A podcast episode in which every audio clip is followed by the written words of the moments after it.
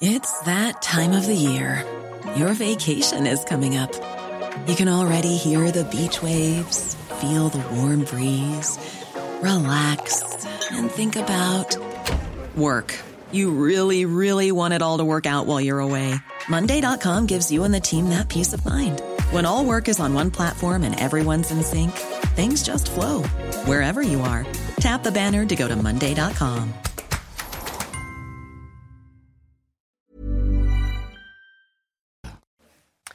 Il est bientôt 6 heures. Merci d'être avec nous. Vous regardez la matinale de CNews. À la une ce matin, les arrivées massives de migrants sur l'île italienne de Lampedusa inquiètent les Européens. Réunion aujourd'hui au ministère de l'Intérieur.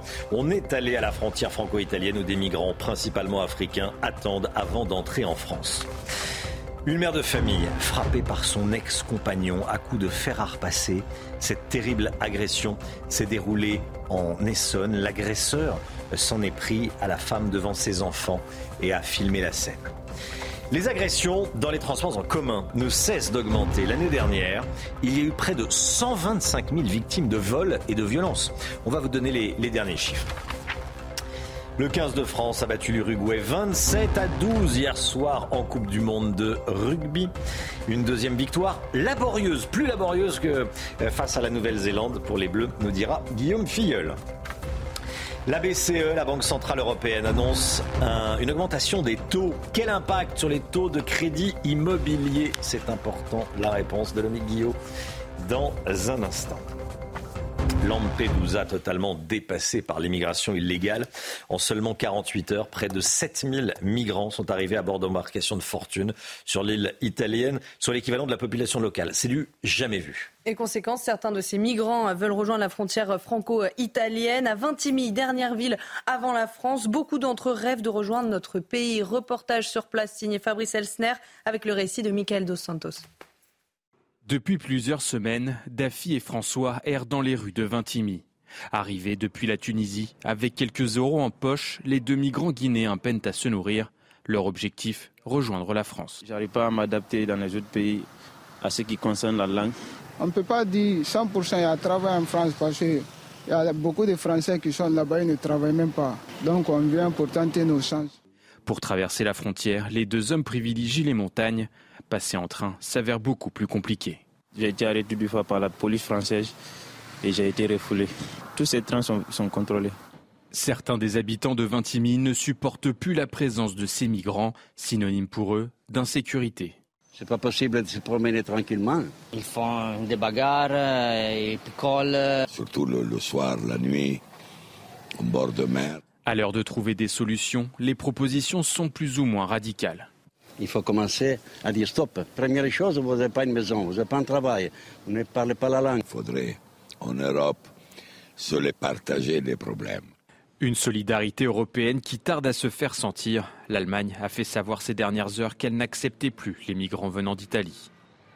La réaction de la France, Gérald Darmanin, le ministre de l'Intérieur, organise une réunion aujourd'hui, Gauthier Lebret. Oui, une réunion d'urgence place Beauvau au ministère de l'Intérieur pour tenter de trouver des solutions suite à l'arrivée donc en 48 heures de, de 7000 migrants à Lampedusa. Gérald Darmanin était en début de semaine, non loin de Vintimille, qu'on vient de voir dans le reportage, à Menton pour visiter des postes frontaliers, là où il y a beaucoup de passages entre l'Italie et la France. Et il a promis eh bien, plus de forces de l'ordre et plus de contrôle à Menton pour essayer de freiner ces arrivées. Donc c'était juste avant l'arrivée de ces 7000 migrants à Lampedusa. Alors faut dire, vous vous souvenez qu'on est parfois dans une crise diplomatique avec l'Italie suite aux sorties du ministre de l'Intérieur qui avait dit que Giorgia Meloni n'avait strictement rien réglé. C'est vrai qu'elle s'est fait élire en promettant que ça allait s'arrêter. Force est de constater qu'elle n'y arrive pas, pas plus qu'un Rishi Sunak et qu'un Brexit au Royaume-Uni. Alors les pays qui s'en sortent à peu près au sein de l'Union européenne, c'est la Pologne, c'est la Hongrie, mais en s'affranchissant des règles de l'Union européenne. Et puis c'est le Danemark qui a des exceptions au traité européens.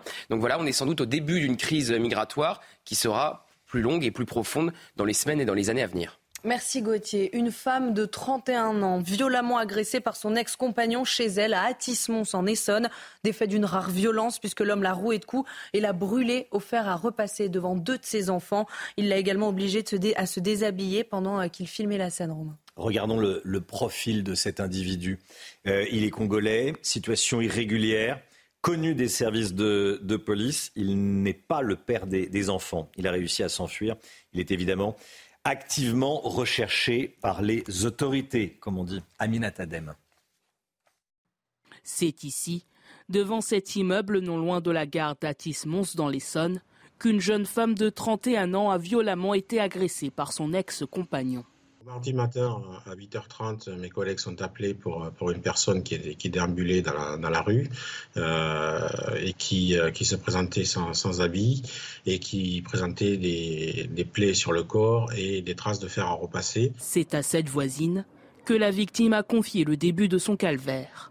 Il a tiré euh, au sol et euh, en gros il a déshabillé. Elle a voulu chercher de l'aide donc elle est venue sonner chez moi, mais le problème c'est que moi je dormais, donc euh, j'ai pas entendu euh, l'interphone. Et c'est après en gros que bah, j'ai vu qu'il y avait plein de policiers et tout ça, etc. ici.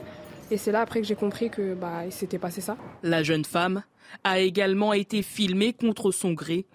Tout cela sous les yeux de deux de ses enfants, âgés de 8 et 10 ans que ce soit la mère et, les enfants ont été examinés par un médecin. Euh, un, apport psychologique a été, euh, a été fait. L'auteur présumé, âgé de 30 ans et de nationalité congolaise, ne serait pas le père de ses enfants. La souffrance vécue par la jeune femme marque encore les esprits.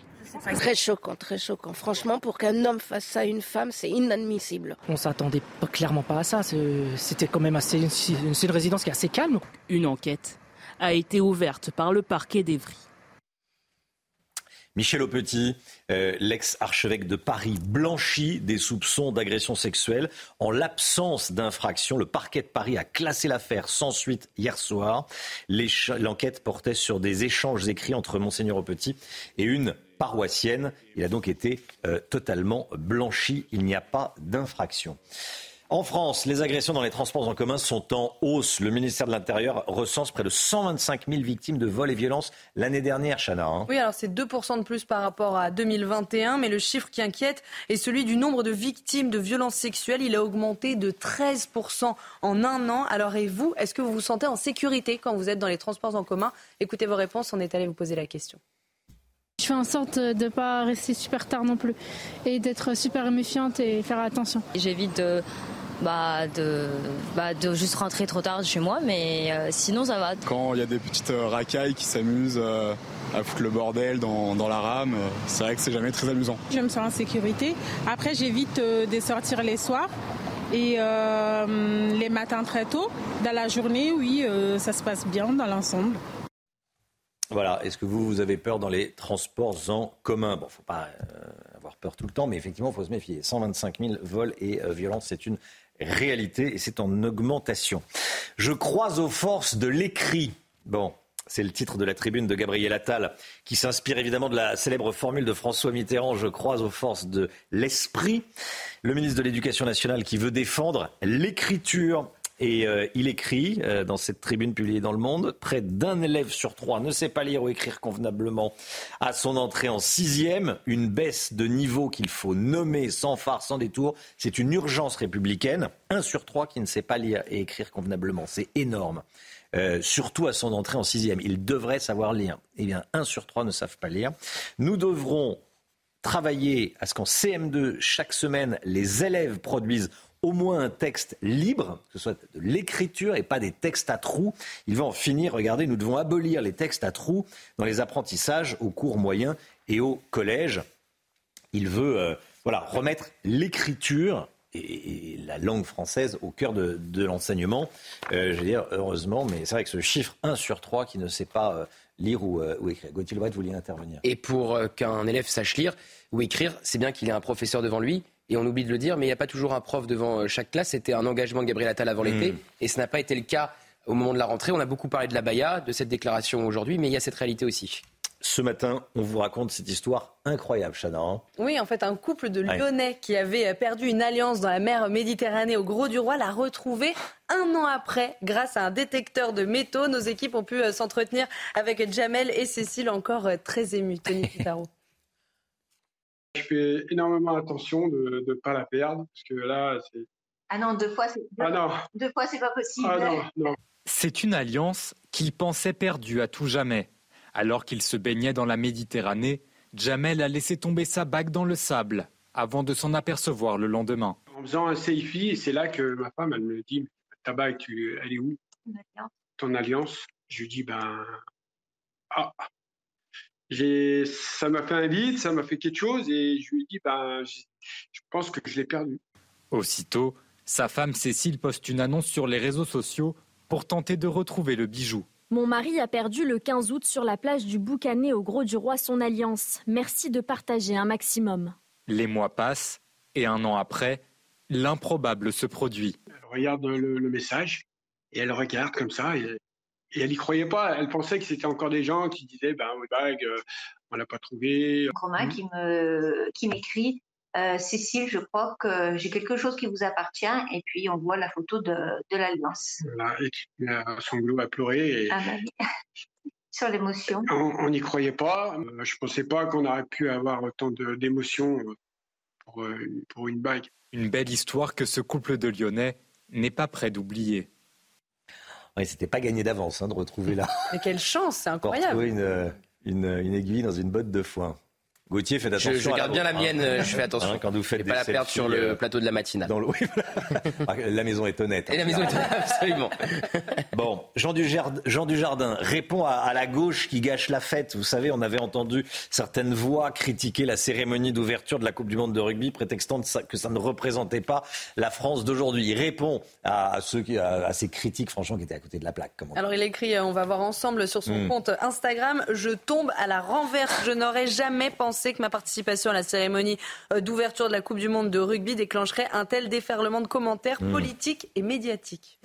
C'est énormément de boulot. C'est, euh, il y a énormément de bénévoles qui ont travaillé dans plusieurs mois de répétition, cérémonie, plusieurs mois de répétition. Tout ça pour que euh, quelques esprits tristes, esprits tristes, oui voilà, viennent tout critiquer. Bon, il est, il est pas très content. Enfin, je les laisse à leur débat. Ce qui est vraiment hallucinant, c'est que c'est ceux qui parlent sans cesse du vivre ensemble du matin au soir, qui refusent de se fédérer autour justement d'un événement fédérateur qui devrait tous nous rassembler. Le sport, justement. Retrouvez votre programme de choix avec Autosphère, premier distributeur automobile en France.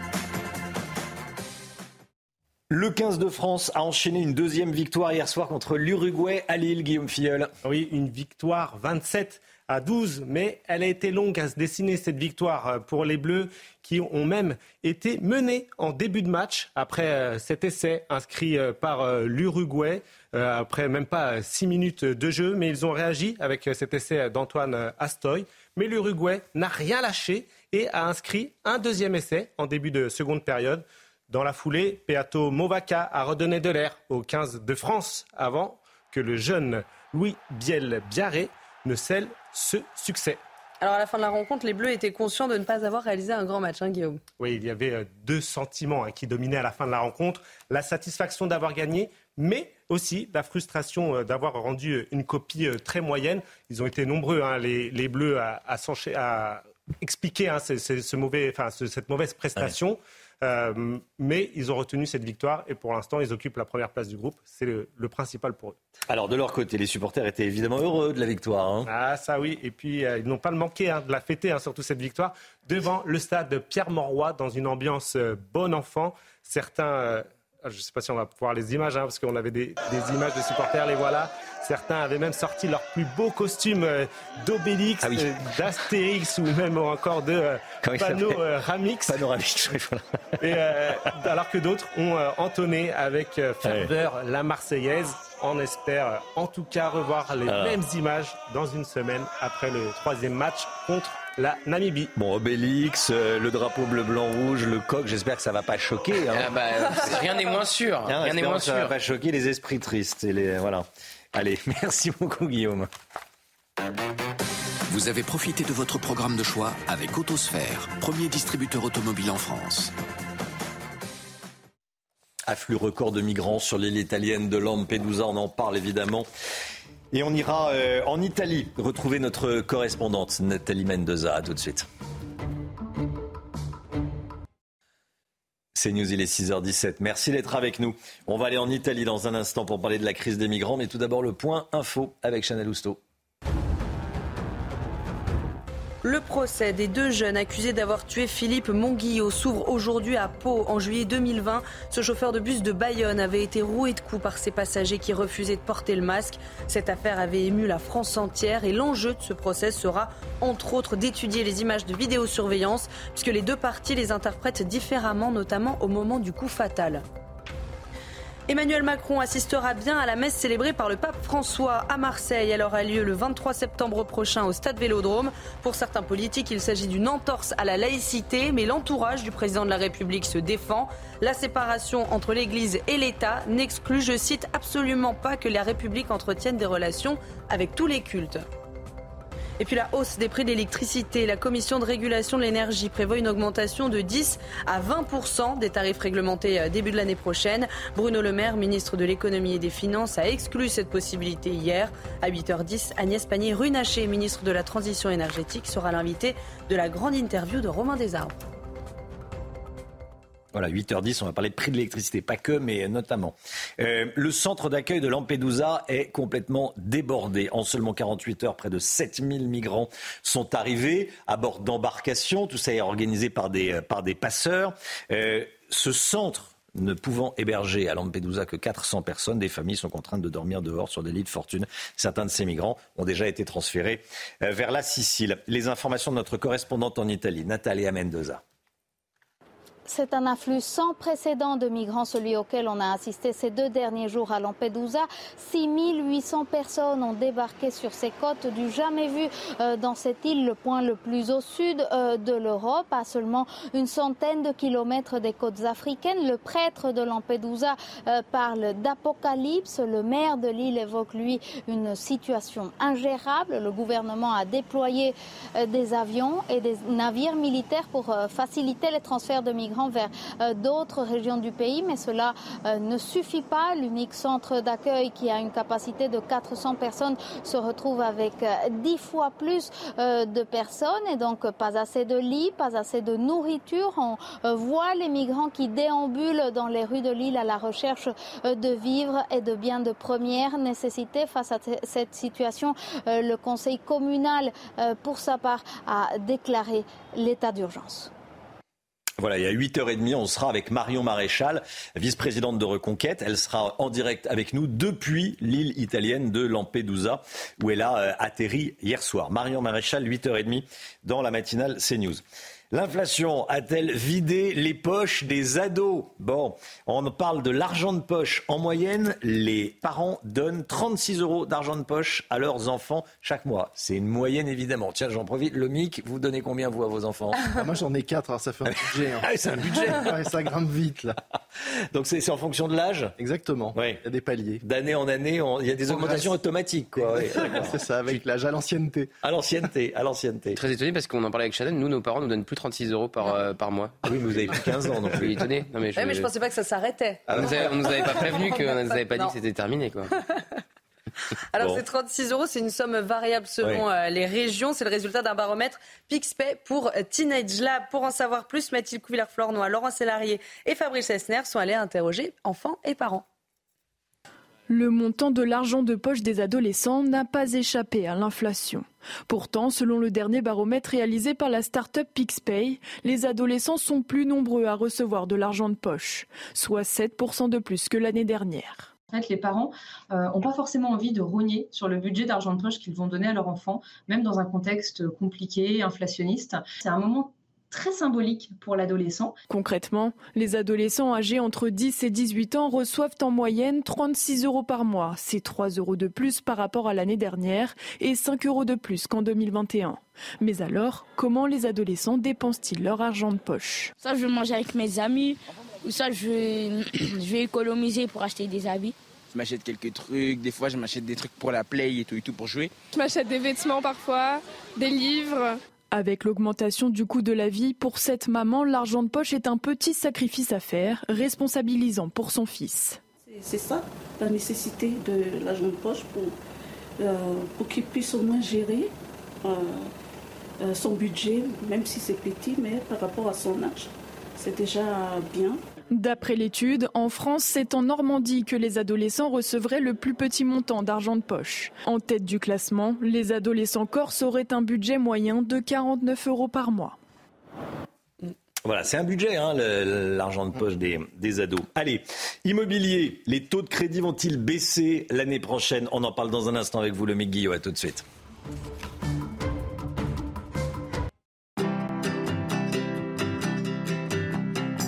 Votre programme avec Clésia, assureur d'intérêt général. L'économie, avec vous, Lomique Guillaume, on annonce une nouvelle remontée des taux directeurs de la Banque Centrale Européenne. Mais quelles conséquences cela aura-t-il pour vous, pour nous, au quotidien? Expliquez-nous. Eh bien Romain, si vous avez des projets euh, d'achat, euh, vous, vous qui nous regardez, hein, évidemment, immobilier, euh, automobile ou autre, vous avez forcément constaté que les taux pour emprunter ont considérablement augmenté ces derniers mois. Pour l'immobilier, on est passé en 18 mois d'un taux très faible de 1% à 4,05% aujourd'hui en moyenne pour un emprunt sur 20 ans. Pour une voiture, c'est entre 4 et 6 pour un emprunt sur 36 mois. Mais alors attention parce que ces taux vont malheureusement encore augmenter et c'est la conséquence directe de l'annonce hier par la Banque centrale européenne, la BCE, d'une nouvelle remontée de ces taux directeurs. Avec cette remontée des taux directeurs, ça va coûter plus cher aux banques de se financer et donc elles vont à leur tour faire payer plus cher les crédits aux consommateurs. Parenthèse en passant qui n'a rien à voir, ça va aussi renchérir le coût de la dette pour la France. Mais avec des taux si hauts, plus personne n'a les moyens d'acheter. Non, en effet, la solvabilité et la capacité d'emprunt des ménages fondent au, rythme de la, remontée des taux. Prenez par exemple cette étude des notaires du Grand Paris publiée hier. 82% des franciliens estiment qu'il est beaucoup plus difficile de devenir propriétaire qu'il y a 20 ans en Ile-de-France et que l'accession à la propriété est devenue quasiment impossible pour les jeunes générations. Seulement 23% des locataires aujourd'hui envisagent d'acheter un logement. Ils étaient encore 27% l'année dernière. Mais c'est voulu. Oui, c'est voulu parce que euh, si la Banque centrale remonte les taux, c'est pour lutter contre l'inflation. Ainsi, il devient plus intéressant d'épargner euh, que d'acheter. Ça diminue la demande. Et donc, quand il y a moins de demande, l'inflation mmh. finit par baisser. C'est ce qu'espère la BCE. Oui. À quoi faut-il s'attendre du coup pour l'année prochaine, le eh Bien, clairement, tant qu'il y aura de l'inflation, les taux vont rester euh, hauts. Bruno Le Maire a donné hier ses prévisions pour 2023. Après 4,9% d'inflation, il attend 2,6% d'inflation en 2024. Il faut donc s'attendre à ce que les taux restent stables en à 2024, mais a priori, ils ne baisseront pas.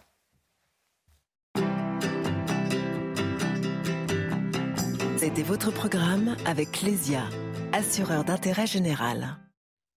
6h28, le temps, Alexandra Blanc. C'est l'heure de vous plonger dans la météo avec Mondial Piscine.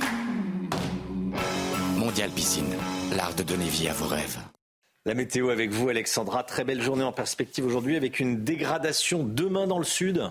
Oui, en effet, dégradation prévue pour ce week-end. Sait que la journée de samedi sera globalement assez agréable sur les euh, deux tiers du pays. Mais attention, si vous êtes autour du golfe du Lion ou encore euh, du côté des Cévennes, on aura de fortes pluies à partir de demain euh, matin avec localement peut-être quelques inondations. Vraiment beaucoup, beaucoup d'eau attendue autour du golfe du Lion ou encore sur les Bouches du Rhône. Températures qui vont rester quant à elles estivales. Et puis dimanche, on va de nouveau avoir des orages par le nord-ouest. Alors au programme aujourd'hui, un temps très lumineux. C'est vraiment la plus belle journée de la semaine avec du soleil au nord comme au sud ce matin. Parfois euh, localement quelques petits brouillards près des côtes de la Manche et quelques entrées maritimes autour du golfe du Lion avec le maintien du vent d'automne. Et puis dans l'après-midi, une après-midi splendide en perspective du grand beau temps quasiment partout. Quelques nuages sur les Alpes ou encore sur les frontières de l'Est. Attention, renforcement euh, du vent autour du golfe du Lion. Le vent d'automne qui va souffler assez fort sur le midi toulousain. Côté température, ça remonte ce matin. Température relativement douce, 15 à Paris, 16 degrés le long de la Garonne ou encore 20 degrés à Nice. Et dans l'après-midi, les températures resteront estivales. On va de nouveau atteindre les 30 degrés, principalement entre la Vendée, le centre Val-de-Loire ou encore en remontant euh, vers les régions de l'Est. On retrouvera également des températures estivales euh, dans le sud-ouest avec 30 degrés à Bordeaux ou encore à Toulouse. La suite du programme, tant qu'on des conditions météo mitigées, excepté, vous le voyez, du côté de la Seine-Maritime où l'on aura du grand beau temps euh, ce week-end, surtout samedi, puisque dimanche, on pourrait de nouveau avoir quelques orages. C'était la météo avec Mondial Piscine. Mondial Piscine, l'art de donner vie à vos rêves. CNews, il est bientôt 6h30. Merci d'être avec nous. Vous regardez la matinale de CNews. À la une ce matin, quatre accusés dans le box aujourd'hui à Pau. Au procès des quatre individus accusés d'avoir tué Philippe Monguillot, chauffeur de bus à Bayonne. Ils n'avaient pas apprécié que Philippe Monguillot leur demande de payer le ticket et de porter un masque. Le président de la République se rendra bien à la messe célébrée par le pape à Marseille samedi 23 septembre. Il n'y a aucune atteinte à la laïcité. On va en parler avec vous, Gauthier. Le nombre de traversées de migrants en Méditerranée organisées par des passeurs ont presque doublé en un an sur les six premiers mois de l'année. On va y revenir dans le détail dans ce journal. Et puis Jean Dujardin répond aux critiques de la cérémonie d'ouverture de la Coupe du Monde de rugby. L'acteur n'en revient pas. Je tombe à la renverse, écrit-il sur Instagram. Le procès des deux jeunes accusés d'avoir tué Philippe Monguillot s'ouvre aujourd'hui à Pau. En juillet 2020, ce chauffeur de bus de Bayonne avait été roué de coups par des passagers qui refusaient de porter le masque. Il y aura quatre personnes au total dans le box. Et cela avait ému euh, la France entière, mais cette affaire est complexe puisque les deux parties interprètent les images de vidéosurveillance différemment, notamment au moment du coup fatal. Retour sur les faits dans ce reportage d'Antoine Estève et de Jérôme Rampenou. L'altercation se déroule entre l'intérieur du bus et cette plateforme. Les images de vidéosurveillance décryptées par les policiers montrent un échange de coups entre les agresseurs et le chauffeur du bus. L'avocat du principal accusé réfute les coups ayant entraîné la mort. Il évoque une chute mortelle de Philippe Monguillot. Philippe Monguillot tombe en arrière, sa tête heurte malheureusement euh, le sol de la plateforme et il ne se relève pas. À partir de cet instant, contrairement à ce que j'entends, Personne ne s'est acharné sur lui au sol. C'est faux. Ceux qui le disent mentent. Pour la famille Monguillot, partie civile, la mort du chauffeur résulte d'un acharnement de la part des accusés.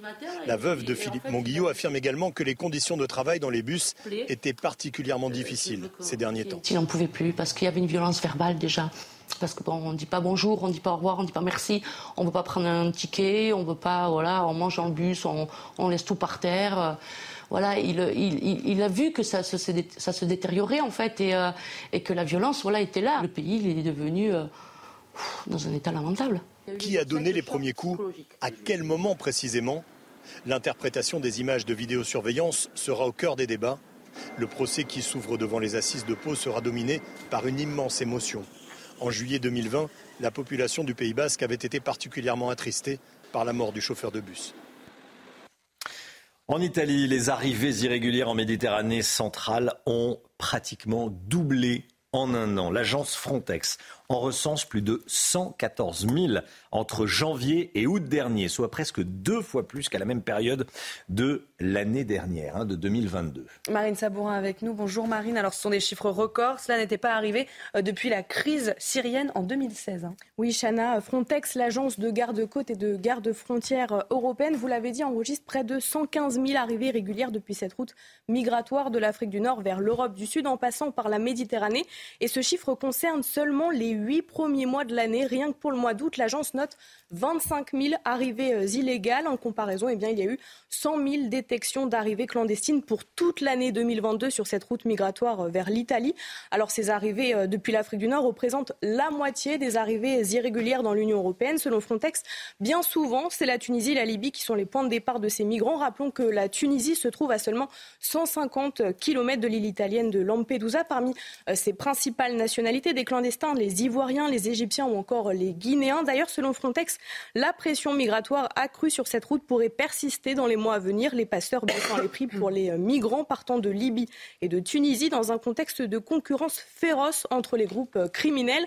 De nombreuses opérations sont menées par Frontex justement pour aider les États membres à protéger leurs frontières. 2750 officiers permanents sont impliqués au quotidien partout en Europe. Merci beaucoup Marine.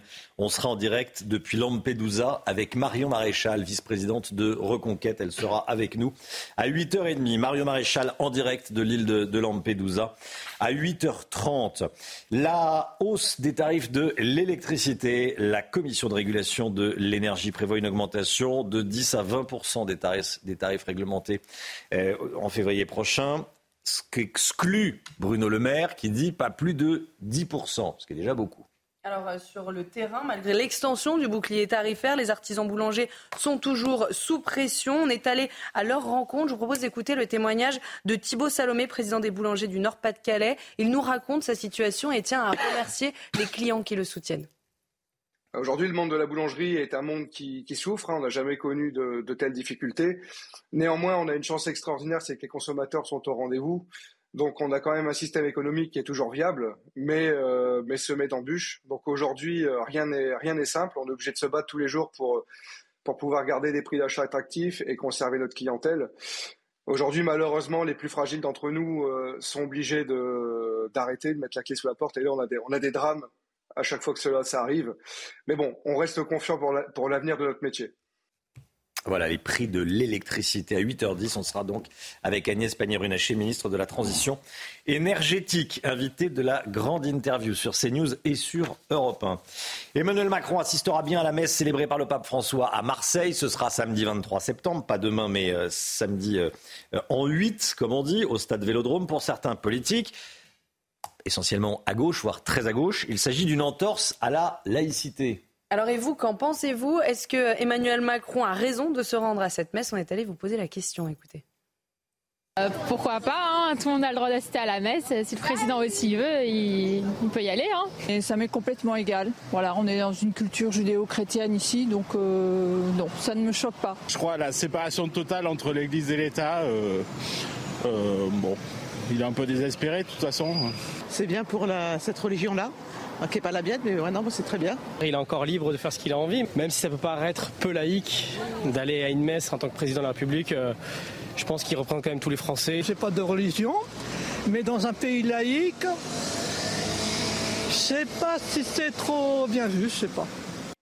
Bon, euh, Gauthier Lebret, c'est pas inédit, c'est pas une entorse à la laïcité. On a déjà vu des présidents de la République aller à la messe. Non, effectivement, ça n'a rien à voir avec la loi de 1905. Alors le plus euh, comique, Romain, vous le disiez dans votre lancement, les attaques viennent de la France insoumise qui ont un certain problème avec la laïcité, qui ont changé totalement de discours pour euh, Jean-Luc Mélenchon sur la laïcité. On ne va pas rappeler ce qui vient de se dérouler avec la baya, qui est un vêtement religieux, c'est reconnu par le Conseil d'État euh, lui-même. Donc effectivement, c'est pas du tout inédit. le général de Gaulle avait fait installer une chapelle à l'Élysée. Rendez-vous compte si aujourd'hui il y avait une chapelle à l'Élysée. Donc il avait fait installer une chapelle à l'Élysée. Il se rendait à, des, à des messes. Il avait célébré notamment, il était là pour la célébration de la paix entre la France et l'Allemagne lors d'une messe. Et il ne communiait pas quand il était président de la République. Emmanuel Macron fera pareil. Il ne participera pas à l'Eucharistie donc euh, la, semaine, la semaine prochaine au, Vélodrome d'hiver euh, du de, de, Marseille. Vélodrome, oui, oui, oui. Et donc Valéry Giscard d'Estaing avait fait pareil. Il avait participé à une messe à Notre-Dame avec euh, Jean-Paul II. Là encore, ce n'est pas du tout euh, euh, inédit. Donc effectivement, et puis Emmanuel Macron s'était déjà rendu à des messes pour les obsèques, par exemple, de, Jacques Chirac. Donc on peut dire que Marseille vaut bien une messe. Merci beaucoup. Merci Gauthier Lebret. Un célèbre pull de la princesse Diana vendu plus d'un million de dollars aux enchères. C'est 14 fois son estimation haute. Il y a beaucoup de moutons blancs, un mouton noir qu'on repère assez facilement. Mhm. Et puis surtout, c'est pas ça sa spécificité, c'est qu'il a été porté par Diana. Hein. Oui, il a été porté en 1981, un peu après les fiançailles de Lady Di avec euh, le prince Charles. La bataille pour l'obtenir a été euh, féroce puisque la vente est ouverte depuis le 31 août et euh, hier tout s'est accéléré pour passer de 200 000 dollars à 1 million 100 000 et selon la maison Sotheby's, c'est à la fois un record pour la vente d'un pull vert, mais également pour un vêtement porté par Diana. Oui, elle a encore une cote incroyable, Diana. Hein. Incroyable, plus de 30 ans après sa trentaine d'années après sa mort. Le, le sport, tout de suite, Guillaume Filleul. Retrouvez votre programme de choix avec Autosphère, premier distributeur automobile en France. C'est le retour de la Ligue 1 ce soir, Guillaume, avec euh, Paris, euh, Paris-Nice, PSG-Nice, hein, c'est pas la course Paris-Nice. En ouverture de la cinquième journée, la question qu'on se pose, c'est euh, est-ce que Kylian Mbappé sera présent ou pas c'est vrai, Romain, qu'il y avait une inquiétude autour de Kylian Mbappé qui n'a pas participé à la dernière rencontre de l'équipe de France mardi. Mais ça a l'air d'aller mieux pour l'attaquant, comme vous pouvez le voir sur ces images. Il a participé normalement hier à l'entraînement du PSG avec le sourire et a priori euh, sans gêne. Son entraîneur euh, Luis Enrique a dit qu'il attendrait aujourd'hui hein, pour se décider sur, sa participation, mais il a quand même laissé sous-entendre qu'il y avait de grandes chances qu'il soit sur la pelouse du Parc des Princes ce soir. Alors cette rencontre sera aussi euh, l'occasion de rendre hommage à Marco Verratti. Oui, l'Italien qui vient de s'engager au Qatar va avoir le droit à une cérémonie d'hommage ce soir avant euh, le match. Ce sera l'occasion de le remercier pour ses 11 saisons passées au club et pour lui de faire ses adieux au Parc des Princes dont il était le chouchou. Le président Nasser El Khalafi devrait être présent pour saluer celui qui est le joueur le plus titré du club avec 30 trophées. Et pour terminer, Guillaume, vous avez un petit conseil euh, bien-être pour ce week-end Oui, enfin, il n'est pas de moi, mais de Manu Tulagi, joueur de l'équipe d'Angleterre de rugby. Alors, il ne consiste pas à porter un slip un multicolore, mais à se baigner dans une eau remplie de glaçons. Bien évidemment, de la tête aux pieds. Généralement, il y a des bouteilles de rosé dans ce genre de. Là, c'est que, de- que de l'eau. Hein. champagne, je sais pas, ou de. Que de l'eau. Boisson mousseuse. une, dizaine de secondes en apnée. Et on est reparti pour passer une bonne journée, les idées bien fraîches. Ah oui, oui, c'est. c'est Ah, je fais ça tous les matins. Pour bien me réveiller. Bon, c'est pas la cryothérapie, ça. hein. Non. C'est euh, l'eau, je sais pas combien elle doit être. euh, oui, Ah, euh, une dizaine fraîche, de degrés, fraîche, fraîche, fraîche. fraîche, fraîche, Ça doit réveiller. ça doit bien Ah oui, oui. On revoit, les, on revoit les, les images. Merci Guillaume pour ces bons conseils. Vous avez profité de votre programme de choix avec Autosphère, premier distributeur automobile en France. À Nantes, les arrêts de bus se font à la demande. Vous savez, on n'a pas besoin d'être euh, à un arrêt. On peut s'arrêter euh, entre deux arrêts. Pour des questions de sécurité, comme ça, on, demande au, au chauffeur de, ce qu'il s'arrête euh, au plus près de, de son, de son domicile, pour des questions de sécurité. On est allé voir comment ça fonctionnait. Reportage à Nantes dans un instant. Merci d'être avec nous. L'équipe est là, comme tous les matins, pour vous aider à bien démarrer la journée. Chana Lousteau, Gauthier Lebret, Marine Sabourin nous accompagne, Guillaume Filleul pour le sport, Lomique Guillot. À tout de suite.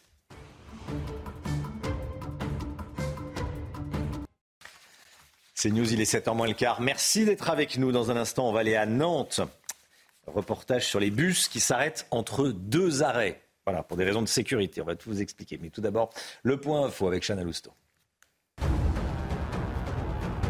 Gérald Darmanin convoque une réunion à Beauvau cet après-midi. Ça fait suite à l'afflux massif de migrants illégaux à Lampedusa. Le ministre de l'Intérieur veut faire le point sur la situation et se préparer aux éventuelles conséquences en France. En seulement 48 heures, près de 7000 migrants sont arrivés à bord d'embarcations de fortune sur l'île italienne. C'est du jamais vu. Michel Aupetit, l'ex-archevêque de Paris, a été blanchi des soupçons d'agression sexuelle. En l'absence d'infraction, le parquet de Paris a classé l'affaire sans suite hier soir. L'enquête portait sur les échanges écrits entre Monseigneur Aupetit et une paroissienne faisant l'objet d'une mesure de protection judiciaire et dont le consentement devait être confirmé. Et puis en Libye, la ville de Derna pleure ses morts après les inondations qui ont dévasté la ville côtière. Le bilan, encore provisoire, dépasse les 2600 morts et pourrait monter à 4000 selon le ministère de l'Intérieur. Les recherches se poursuivent ce matin pour tenter de retrouver les milliers de personnes toujours portées disparues. Le déferlement d'eau dans la nuit de dimanche à lundi a rompu deux barrages provoquant une crue éclair de l'Oued de plusieurs mètres de haut. Dans plusieurs communes de France, vous pouvez demander au chauffeur de bus de s'arrêter entre deux arrêts sur son trajet, bien sûr, et ce à partir de, 22 heures. Vous en avez- on vous en avait parlé dans la matinale. Depuis le 1er septembre, cette mesure s'est étendue, euh, par exemple, sur le réseau RATP, donc en, en Ile-de-France. Et à Nantes, les usagers et particulièrement les usagères en profitent maintenant depuis Hmm. euh, plusieurs années, depuis 2016. Reportage de Michael Chailloux. Ligne C6, direction Hermelande. 22h30, c'est l'heure à laquelle débute l'arrêt à la demande jusqu'à la fin du service à 1h30 du matin la semaine. Jean-Marc Evenot conduit les bus de nuit nantais depuis la mise en place de cette offre en 2016. À chaque fois que ça m'est arrivé, c'était une, femme euh, qui vient me voir et qui demande de descendre entre, entre deux arrêts. Donc, euh, donc on lui ouvre uniquement par la porte avant pour des raisons de sécurité et c'est nous qui décidons du, du point d'arrêt exact. Pas de comptage précis, mais le service est peu utilisé, même s'il est très apprécié des voyageurs et surtout des voyageuses, comme Anne-Sophie, qui a déjà sollicité un chauffeur à plusieurs reprises. Ça nous permet de se sentir un peu plus en sécurité et euh, comment dire et euh, de se rapprocher de sa maison surtout parce que la nuit on, on- bah, c'est pas éclairé. La société qui gère les bus de Nantes relance chaque année une campagne d'information pour faire connaître ce service. C'est utilisé généralement en bout de ligne, là où la densité urbaine est moins forte et où donc on se sent moins en sécurité en marchant à pied, et là où les distances entre les arrêts sont plus importantes et donc où cela se justifie beaucoup plus. Depuis 2019, pour sécuriser encore plus les déplacements, une police métropolitaine des transports, composée d'une trentaine d'agents, circule sur le réseau. Voilà, c'est une bonne initiative. La, la meilleure des, des solutions, c'est euh, comment dire, d'arrêter euh, tous ceux qui euh, embêtent les jeunes femmes, Mm. pour parler clairement. hein. mais comme on peut pas arrêter tous ceux qui embêtent les jeunes femmes, Ce genre d'initiative est très, très bien reçu. est très bien. Vous, vous l'utiliseriez Ah oui. le bus. Oui, parce soir. que parfois les arrêts sont trop loin de chez nous et donc c'est bien de pouvoir se rapprocher entre, entre deux arrêts pour limiter le temps de marche seul dans la rue la nuit. Voilà, ça fonctionne à, à Nantes et ça fonctionne depuis le début du mois à, à Paris.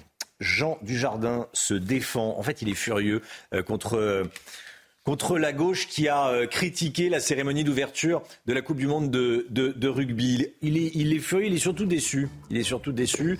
Il faut dire qu'il y a énormément de bénévoles. Il y avait beaucoup de travail sur cette cérémonie d'ouverture qui était quand même magnifique, qui était sympa. C'est l'esprit rugby, ça en gêne certains. On va en parler avec Gauthier Lebret dans un instant. Vive Jean Dujardin. À tout de suite. 6h52. Jean Dujardin se défend. La cérémonie d'ouverture de la Coupe du Monde de rugby, à laquelle il a largement participé, a subi euh, les foudres de certains députés de la NUPES et du journal de gauche Libération. L'acteur oscarisé dit tomber à la renverse. Il l'écrit encore plus précisément. Gauthier Lebret, vous dites ce matin, vive Jean Dujardin. Et oui, Romain, vive Jean Dujardin, vive Jean Dujardin qui a eu le courage, le courage de venir avec un béret et des baguettes de pain à la cérémonie euh, d'ouverture, ce qui serait une représentation de la France France plongée dans la naphtaline selon Libération. Et puis euh, certains députés à gauche, effectivement, ils sont allés de leurs petits commentaires. Une série de clichés empilés pour euh, Sandrine Rousseau, les mêmes. Hein, qui parlent à longueur de journée du vivre ensemble sont incapables de se fédérer autour d'une cérémonie qui devait justement tous nous rassembler. Et c'est ce, qui regrette, ce que regrette Jean, Jean Dujardin. On le sent bien dans ce texte que vous allez voir euh, sur votre écran. Il est, il est triste en fait, Jean Dujardin. Je tombe à la renverse. Je n'aurais jamais pensé que ma participation à la cérémonie d'ouverture de la Coupe du Monde déclencherait un tel déferlement de commentaires politiques et médiatiques. On l'a voulu belle, on l'a voulu festive, on s'est amusé à l'imaginer et on s'est investi tous ensemble parce que c'est des mois et des mois de répétition et effectivement euh, des euh, centaines euh, de euh, bénévoles. Alors oui. Euh, Pour une cérémonie pour représenter la France, oui, excusez-nous, il y a une tour Eiffel géante, euh, il y a des bérets, il y a un coq. C'est vrai que ça donne une meilleure image du pays que les émeutes, euh, la casse pendant la réforme des retraites. Et croyez-moi qu'ils sont bien au courant dans les pays étrangers de la France, puisque c'est un peu, un peu le but d'une cérémonie d'ouverture, c'est de s'adresser au monde entier. On n'allait pas leur parler effectivement des émeutes et de la réforme des retraites, puisque par exemple Charles III avait dû annuler sa visite euh, d'État. C'est reporté, tiens, à la semaine prochaine. Donc ils ont bien été au courant euh, de ce qui s'est passé en France ces dernières semaines. C'était l'occasion de montrer autre chose au monde qui nous regarde. Pourquoi ces attaques à répétition de, de l'extrême gauche, d'une Bah, en de la gauche partie de la gauche déteste euh, cette France qui aime le rugby, qui chante Jodassin ou même Michel Sardou, qui chante parfois les lacs du Connemara. Ce sont des beaufs. D'ailleurs, aux universités d'été du, du PS, il y avait une table ronde qui était intitulée La France des beaufs est-elle périurbaine? Bon, bah, tout est dit. Et puis, ça fait penser aussi à ce qui s'est passé la semaine dernière avec le Puy du Fou. Le Puy du Fou, vous vous en rendez compte, qui met euh, au devant de la scène le roman national. Quelle horreur Oui. Et c'est pas la première fois que Jean Dujardin fâche certains bobos. Ah ben non, parce que déjà il a joué dans une adaptation du euh, livre de Sylvain Tesson sur les chemins noirs, qui est d'ailleurs c'est présélectionné pour représenter la France aux Oscars. Il, reste cinq films en, en compétition. Euh, Sylvain Tesson, un nouvel auteur réactionnaire selon plusieurs euh, euh, journaux de gauche. Et il avait dit cette phrase au moment de la promotion, attention, je, je suis plus heureux devant des rognons dans une auberge que face à un quinoa dans un restaurant urbain. Il vit vraiment dangereusement, euh, Jean, Jean Dujardin. Et puis quand il fait la promotion de novembre sur les attentats du, 13 film novembre, Novembre, du film oui. novembre, où il joue un policier en première ligne, il annonce à un présentateur télé qu'il est parrain de la BRI. Alors, il y a le présentateur télé qui a, qui a failli avoir un malaise. Il y a un ange qui passe dans le studio. Exactement, il y a un ange qui passe dans le studio parce que vous vous rendez compte, Jean Dujardin parle gentiment, positivement des policiers. Mais comment est-ce possible de parler euh, positivement des, des policiers? Alors en fait, il aime porter des bérets, manger des rognons plutôt que euh, du quinoa, il aime les flics et surtout, il adore se moquer de tous ces clichés qui nous représentent avec évidemment son personnage culte d'Hubert, bonisseur de la batte dans OSS 117. Alors oui, plus que jamais, vive Jean Dujardin. Merci beaucoup Gauthier Lebret. C'est vrai que quand il dit qu'il est parrain de la BRI, il y a un ange qui passe et, j'en suis fier. C'est vrai qu'il vit dangereusement. parce que, euh, Ah, le, le présentateur a failli faire une, une Une descente d'organes, oui. voilà, il était en PLS, comme dit. Comme disent les jeunes. Allez, euh, 6h55. Merci Gauthier. Euh, gros sujet à 8h10. Soyez là si vous le pouvez. On va parler des prix de l'électricité. Agnès Pannier-Runacher, ministre de la Transition énergétique, invitée de la grande interview euh, ce matin sur CNews Europe 1. Les prix de l'électricité, ça a déjà explosé. Est-ce que ça va continuer à fortement augmenter l'année prochaine? De combien? On va parler des prix de l'électricité. Pas que du prix de l'électricité, mais notamment de ça. Avec Agnès Pannier-Runacher à 8h10.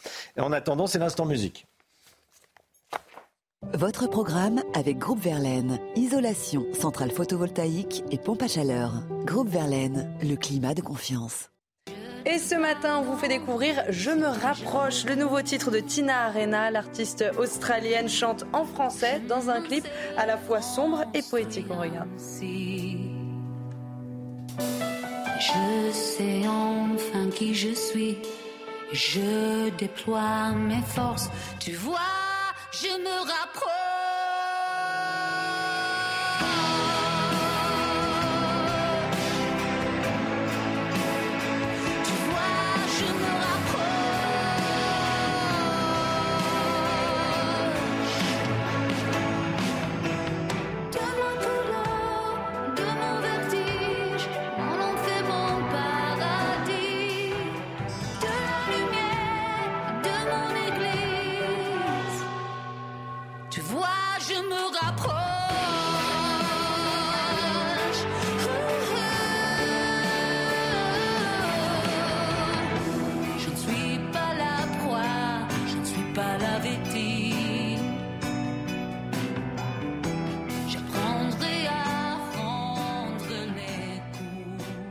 Chaud l'été, froid l'hiver? C'était votre programme avec Groupe Verlaine. Isolation thermique par l'extérieur avec aide de l'État. Groupeverlaine.com Il est bientôt 7 heures. Le temps avec vous, Alexandra Blanc.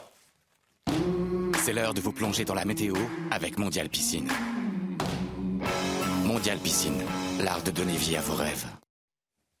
C'est vraiment la plus belle journée de la semaine aujourd'hui avec des conditions météo presque estivales au nord comme au sud. Alors ce matin, on aura seulement quelques petits nuages près des côtes de la Manche et quelques entrées maritimes autour du golfe du Lion. Et dans l'après-midi, une après-midi splendide au nord euh, comme au sud. Alors c'est vrai qu'on aura peut-être un temps un petit peu plus brumeux, un petit peu plus nuageux du côté des Alpes ou encore sur les frontières de l'Est. Mais rien de bien méchant. On retrouvera également toujours ce vent d'autant en Méditerranée sur le midi toulousain qui va d'ailleurs se renforcer. hein. Le vent va se renforcer cet après-midi. Côté température, grande douceur ce matin. Températures qui vont remonter avec en moyenne 15 à Paris ou encore 16 degrés le long de la Garonne. Et puis dans l'après-midi, les températures sont de nouveau estivales au nord comme au sud. Regardez, il fait beau, il fait chaud avec 27 degrés en moyenne à Paris ou encore à Dijon. Vous aurez localement 30 degrés euh, du côté de la Vendée ou encore en allant vers le centre Val-de-Loire. 30 degrés également le long de la Garonne ou encore 28 degrés sous le soleil de Marseille. La suite du programme week-end en demi-teinte avec une forte dégradation euh, prévue euh, samedi principalement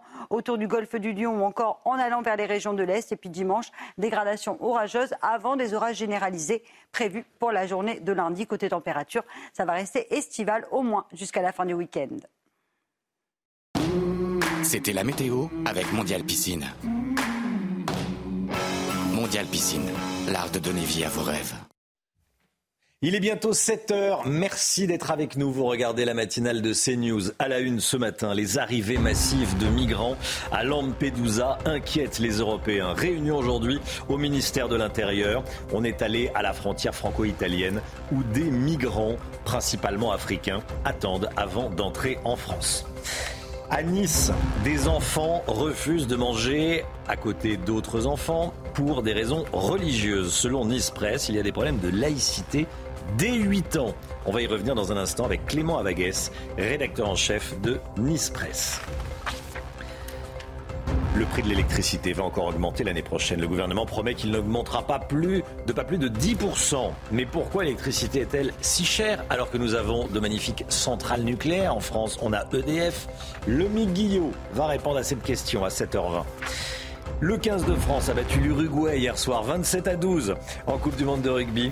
Une deuxième victoire laborieuse pour les Bleus, nous dira Guillaume Filleul. À tout de suite Guillaume. Et puis attention au contrôle technique ces dernières semaines. Un nouveau point de contrôle s'est ajouté. Il concerne le système du e-call. Mais de quoi s'agit-il?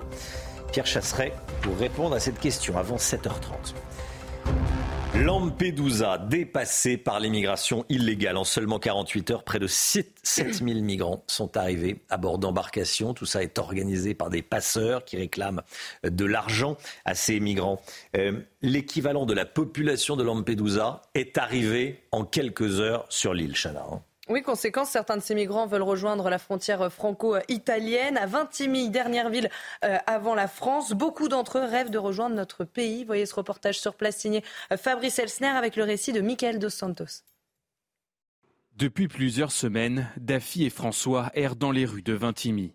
Arrivés depuis la Tunisie, avec quelques euros en poche, les deux migrants guinéens peinent à se nourrir. Leur objectif, rejoindre la France. J'arrive pas à m'adapter dans les autres pays à ce qui concerne la langue. On ne peut pas dire 100% il y a travail en France parce qu'il y a beaucoup de Français qui sont là-bas et ne travaillent même pas. Donc on vient pour tenter nos chances. Pour traverser la frontière, les deux hommes privilégient les montagnes. Passer en train s'avère beaucoup plus compliqué. J'ai été arrêté deux fois par la police française et j'ai été refoulé. Tous ces trains sont, sont contrôlés. Certains des habitants de Vintimille ne supportent plus la présence de ces migrants, synonyme pour eux d'insécurité. C'est pas possible de se promener tranquillement.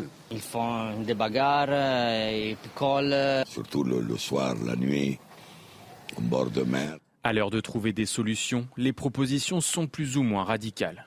Il faut commencer à dire stop. Première chose, vous n'avez pas une maison, vous n'avez pas un travail, vous ne parlez pas la langue. Il faudrait, en Europe, se les partager les problèmes. Une solidarité européenne qui tarde à se faire sentir. L'Allemagne a fait savoir ces dernières heures qu'elle n'acceptait plus les migrants venant d'Italie. Gauthier Lebret, Gérald Darmanin organise aujourd'hui une réunion à Beauvau au ministère de l'Intérieur. Oui, une réunion d'urgence avec son euh, cabinet, effectivement, euh, place Beauvau, pour essayer de trouver la bonne solution. Alors, il se trouve que quelques jours euh, plus tôt dans la semaine, c'était mardi, Gérald Darmanin était justement à Menton, à la frontière italienne, où il y a de nombreux eh bien, passages de clandestins. Et là, il avait promis de renforcer le nombre de forces de l'ordre et de renforcer les contrôles pour justement essayer de limiter le nombre d'entrées sur notre territoire. Et c'était donc avant l'arrivée de 7000 migrants à Lampedusa. Il faut dire que vous savez qu'on a quand même des problèmes avec l'Italie. Il y a eu plusieurs crises diplomatiques en raison de propos de Gérald Darmanin qui disait que Giorgia Meloni n'avait rien réussi à faire. Force est de constater qu'effectivement, elle était tonitruante lors de sa campagne pour devenir première ministre, présidente du Conseil italien. Et elle a du mal, Giorgia Meloni, comme Rishi Sunak a du mal au Royaume-Uni. Et comme le Brexit n'a pas changé grand-chose au Royaume-Uni, il n'y a jamais eu aussi d'entrée que, que l'année dernière. Donc effectivement, il y a peu de pays qui arrivent à s'en sortir en Europe. Il y a le Danemark qui a des exceptions. Il y a la Hongrie et la Pologne qui ne respectent plus certains traités européens. Donc ce sera une difficulté dans les mois, les années à venir, puisqu'on est sans doute qu'au début de cette crise migratoire. Merci beaucoup, Gauthier. Et à, 8h30, soyez là, on sera en direct avec Marion Maréchal, vice-présidente de, de, Reconquête. Elle sera en direct de Lampedusa. Marion Maréchal, en direct de Lampedusa. Elle sera en direct avec nous sur CNews à 8h30. Les agressions dans les transports en commun sont en hausse. Leur nombre est en hausse. Le ministère de l'Intérieur recense près de 125 000 victimes de vols et de violences dans les transports euh, en commun l'année dernière. C'est 2% de plus par rapport à 2021. Mais le chiffre qui inquiète, Romain, est celui euh, du nombre des victimes de violences sexuelles. Il a augmenté euh, de 13% en un an. Alors et vous, est-ce que vous vous sentez en sécurité dans les transports en commun? On est, on est allé vous poser la question. Je fais en sorte de ne pas rester super tard non plus et d'être super méfiante et faire attention. J'évite de, bah, de, bah, de juste rentrer trop tard chez moi, mais euh, sinon ça va. Quand il y a des petites euh, racailles qui s'amusent euh, à foutre le bordel dans, dans la rame, c'est vrai que c'est jamais très amusant. Je me sens en sécurité. Après, j'évite de sortir les soirs. Et euh, les matins très tôt, dans la journée, oui, euh, ça se passe bien dans l'ensemble. Si vous êtes passé par Lyon, vous l'avez déjà vu, la statue de Louis XIV place Bellecour depuis ju juillet dernier. Louis XIV est descendu de son piédestal pour euh, des travaux de restauration. Eh bien, ce week-end, sachez que le chantier est exceptionnellement ouvert au public pour les journées du patrimoine. Reportage de Yael Benamou et d'Olivier Madinier. Jusqu'à présent, les curieux scrutaient l'avancée des travaux de loin, derrière une façade. Samedi et dimanche, les Lyonnais pourront être au plus près de Louis XIV et de son cheval. Depuis deux mois, la statue du roi Soleil a perdu de la hauteur. Elle a été descendue de son socle pour être déposée à quelques mètres de là. C'est sûr qu'au milieu de cette place, euh, de cette place Bellecour immense, la statue paraissait normale, modeste, dirons-nous. Mais quand on la voit euh, ici, on s'aperçoit que la, la, statue fait 5 mètres de haut, 5 mètres de long. Et effectivement, c'est assez gigantesque. Pour les travaux, le cavalier et son cheval ont dû être détachés. Fissure ou bien oxydation de la structure en fer, l'imposante statue s'est fragilisée depuis sa conception en 1825. Il y a la, corrosion, euh, l'effet du temps qui perturbe la vision. Là, euh, quand on va la reposer, on, on, verra beaucoup de choses, on redécouvrira la statue. Il y a des détails, comme on peut voir par exemple ici, là, sur la, sur la chaussure, il y a beaucoup de détails qu'on verra apparaître.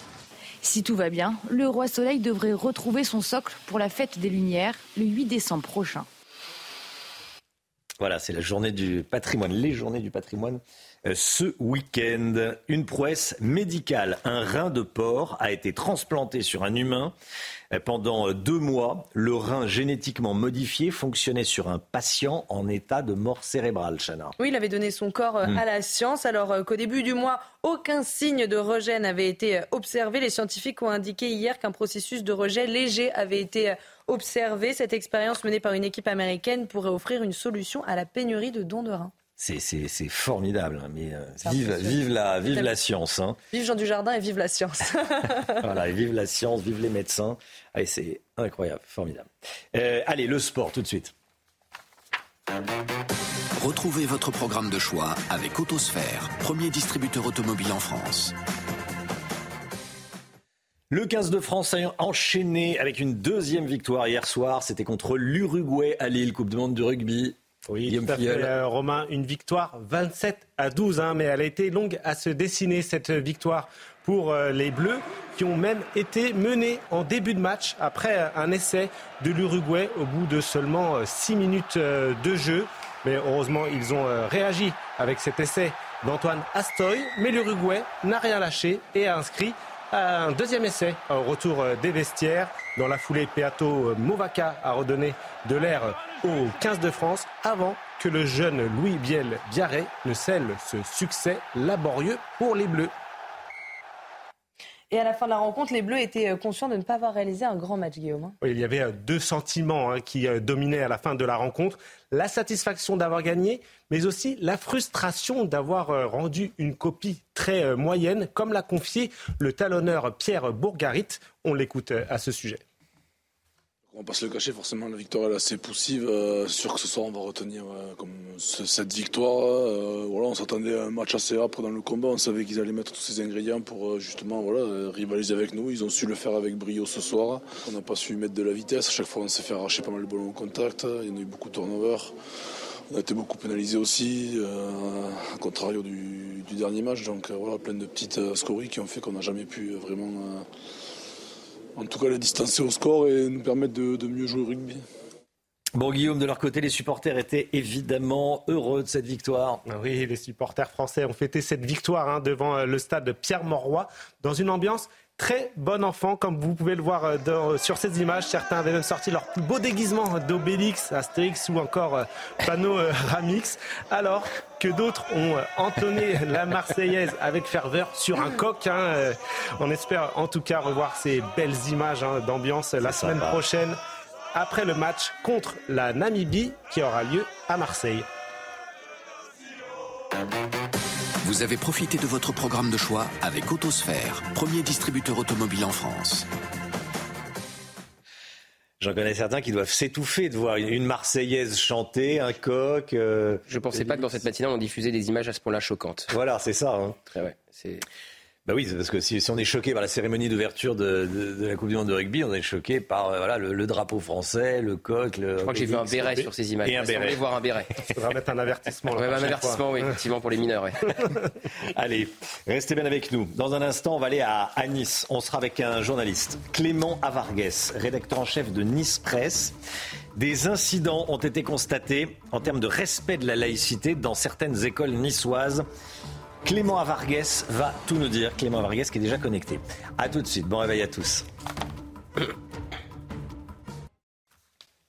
C'est News, il est 7h13. Merci d'être avec nous. On est en direct avec Clément Avargues, rédacteur en chef de Nice Presse. Bonjour Clément Avargues. Bonjour Romain Desarbres. Merci beaucoup d'être en direct avec nous ce matin. Vous avez écrit un article sur des incidents en termes de respect de la laïcité, comme on dit pudiquement, dans des écoles niçoises. Des incidents ont été signalés, des phénomènes séparatistes ont été observés. Qu'est-ce que vous avez découvert? Oui, on rappelle le contexte à Nice. Juste avant les, grandes vacances, on a eu euh, ce, ces plusieurs cas de, dans trois écoles et un collège euh, de prières qui ont été euh, organisés par des enfants de 8 ans, 9 ans dans des cours de récréation. Alors, prières très vite euh, repérées par l'éducation nationale et par la, la mairie. Donc, ça, c'était juste avant les, congés d'été. Et on a eu à peu près la même période, mais on l'a su plus tard, qu'il y avait eu des incidents dans dans d'autres écoles d'enfants qui, le midi, refusaient de manger les uns avec les autres. En tout cas, ont tenté de refuser refusaient de manger les uns avec les autres, puisque ça a été aussi très vite repéré par les agents de cantine, en fonction de leur menu du midi, donc avec porc et sans porc. On a aussi euh, des enfants de ce même âge, 8-9 ans, euh, qui refusent de se dire français alors qu'ils le sont factuellement, évidemment. Euh, et donc ça, ça fait partie des, points de vigilance à la fois pour l'éducation nationale, qui est prioritairement concernée, et par la mairie de Nice, qui a annoncé plusieurs dispositifs. Ah oui, sacré point de vigilance.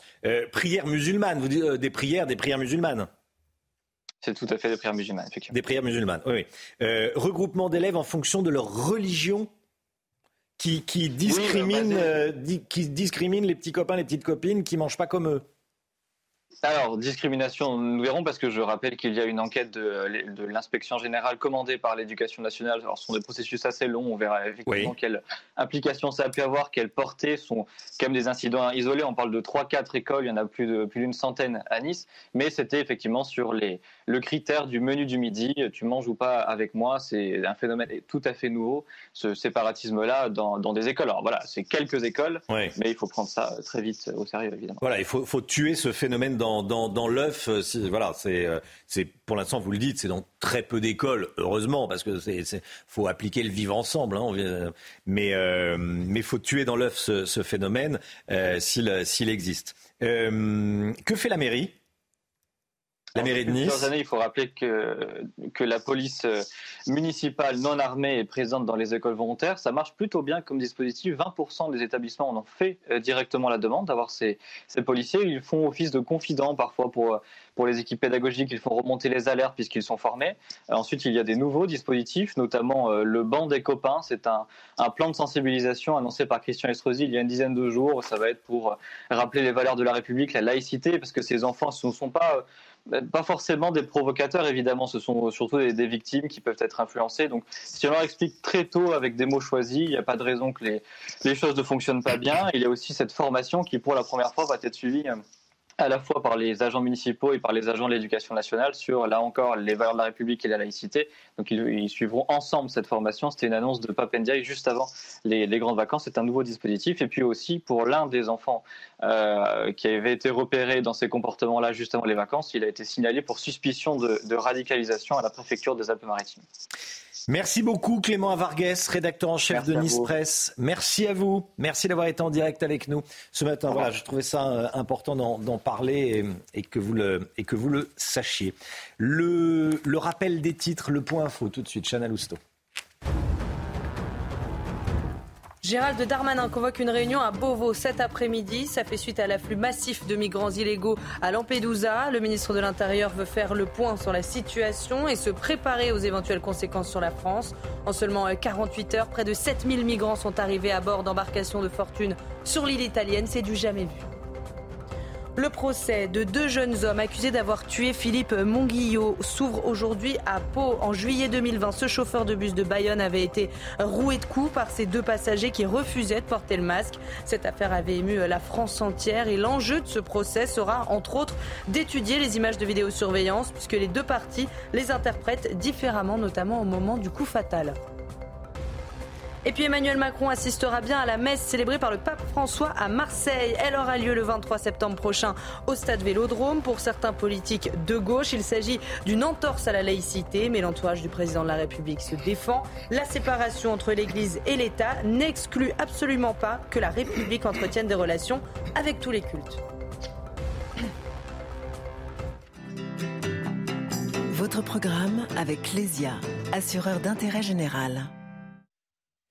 L'économie, on va parler du prix de l'électricité. Le gouvernement a annoncé hier que l'électricité ne pourra pas augmenter de plus de 10% en 2024. Au 1er février, 10% c'est déjà beaucoup.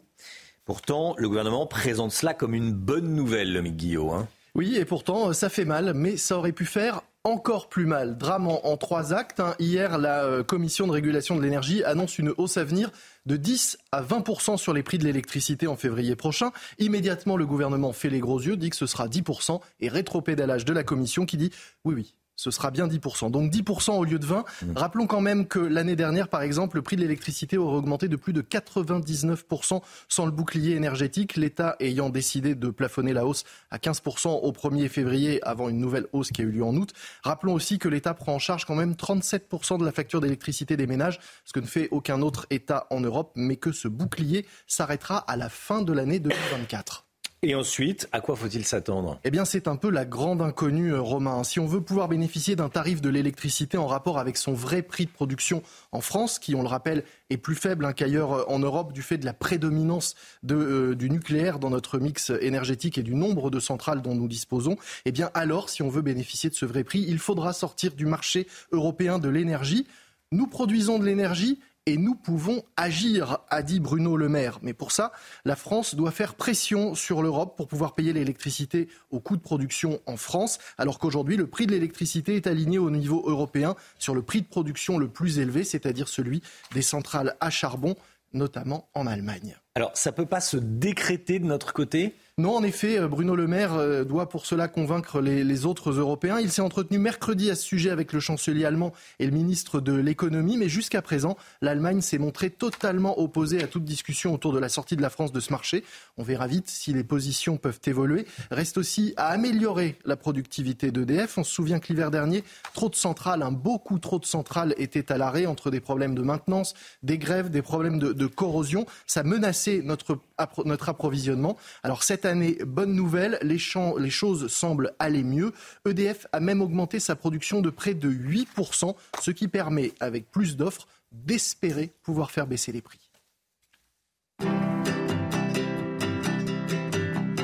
C'était votre programme avec Lesia, assureur d'intérêt général. C'est News, il est 7h21. L'équipe est là, l'équipe de la matinale est là pour vous. Chana Lousteau, Gauthier Lebret, Marine Sabourin, Guillaume Filleul, Lomic Guillot. Un nouveau point de contrôle s'est ajouté au contrôle technique des voitures ces dernières semaines. On va en parler avec Pierre Chasseret dans un instant, juste après la petite pause pub. À tout de suite.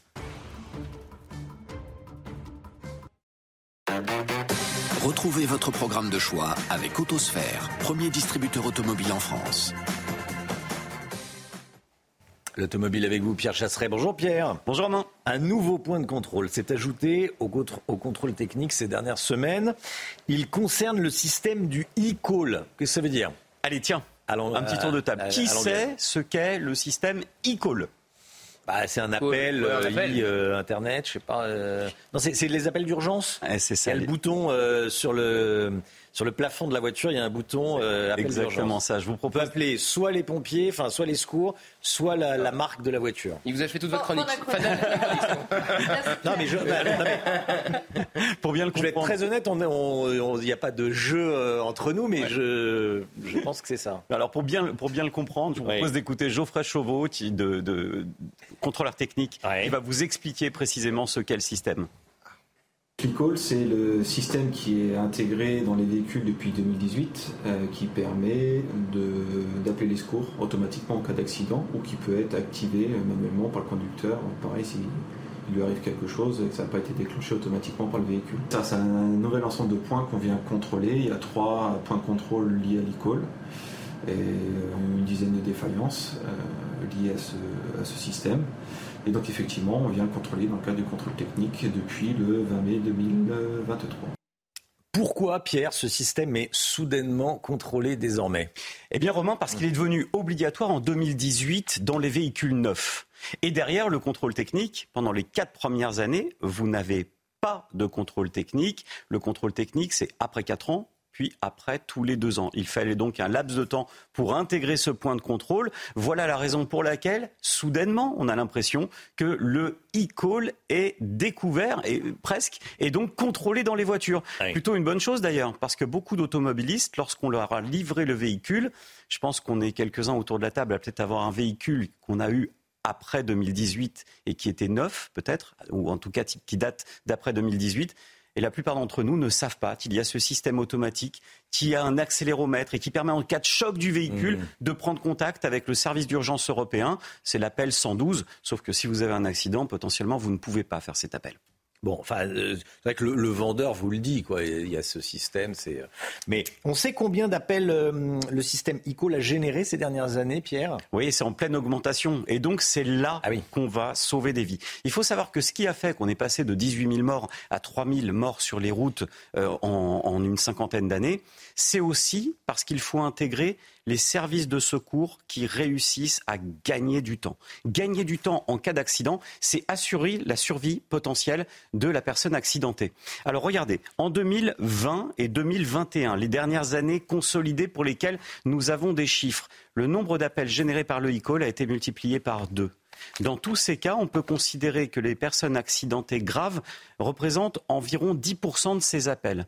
Ça veut dire qu'en 2021, on a 10 000 personnes accidentées qui ont pu être secourues en urgence absolue. Et ça, et ça, c'est ce qui fait que demain, ces systèmes qui ne sont pas des gadgets vont pouvoir permettre de sauver des vies. L'intervention des secours au plus vite, voilà en quoi intégrer une puce à l'intérieur une puce de carte SIM, comme un téléphone dans la voiture, est essentiel. Voilà pourquoi ceux qui vous disent que les brouilleurs à l'intérieur des voitures pour ne pas qu'on puisse passer d'appel, voilà pourquoi c'est une mauvaise chose, un système ancestral. Parce que intégrer des petites cartes dans la voiture, eh bien, ça permet de sauver des vies parfois.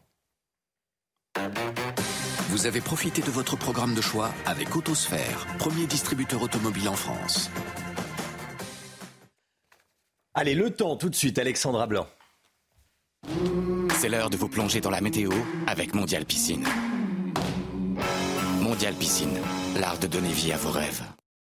C'est vraiment la plus belle journée de la semaine aujourd'hui avec des conditions météo presque estivales au nord comme au sud. Alors ce matin, on aura seulement quelques petits nuages près des côtes de la Manche et quelques entrées maritimes autour du golfe du Lion. Et dans l'après-midi, une après-midi splendide au nord euh, comme au sud. Alors c'est vrai qu'on aura peut-être un temps un petit peu plus brumeux, un petit peu plus nuageux du côté des Alpes ou encore sur les frontières de l'Est, mais rien de bien méchant. On retrouvera également toujours ce vent d'autant en Méditerranée sur le midi toulousain qui va d'ailleurs se renforcer. Hein. Le vent va se renforcer cet après-midi. Température, grande douceur ce matin.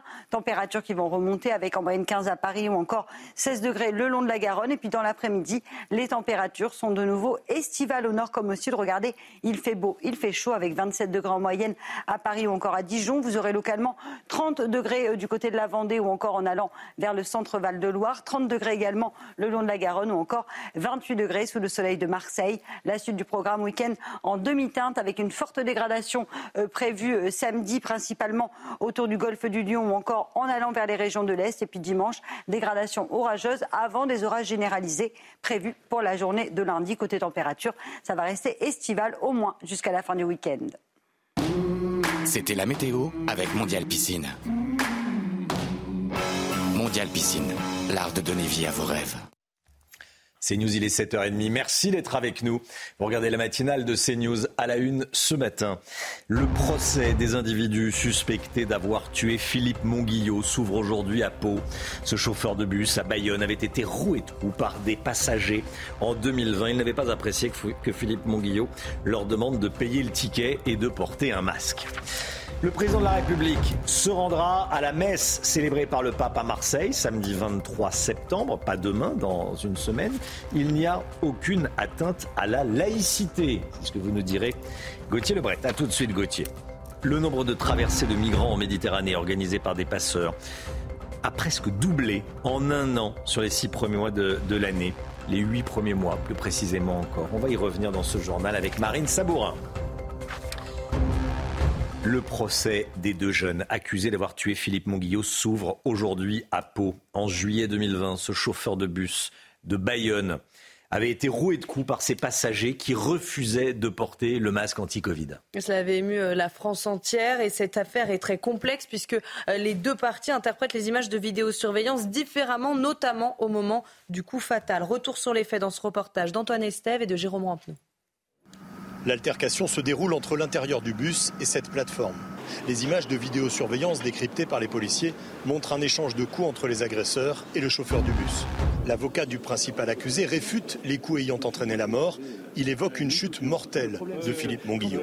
Philippe Monguillot tombe en arrière, sa tête heurte malheureusement euh, le sol de la plateforme et il ne se relève pas.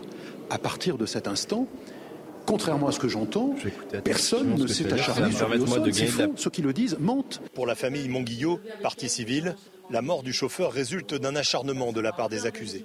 La veuve de Philippe Monguillot affirme également que les conditions de travail dans les bus étaient particulièrement difficiles ces derniers temps. Il n'en pouvait plus parce qu'il y avait une violence verbale déjà. Parce que bon, on dit pas bonjour, on dit pas au revoir, on dit pas merci, on veut pas prendre un ticket, on veut pas, voilà, on mange le bus, on, laisse tout par terre.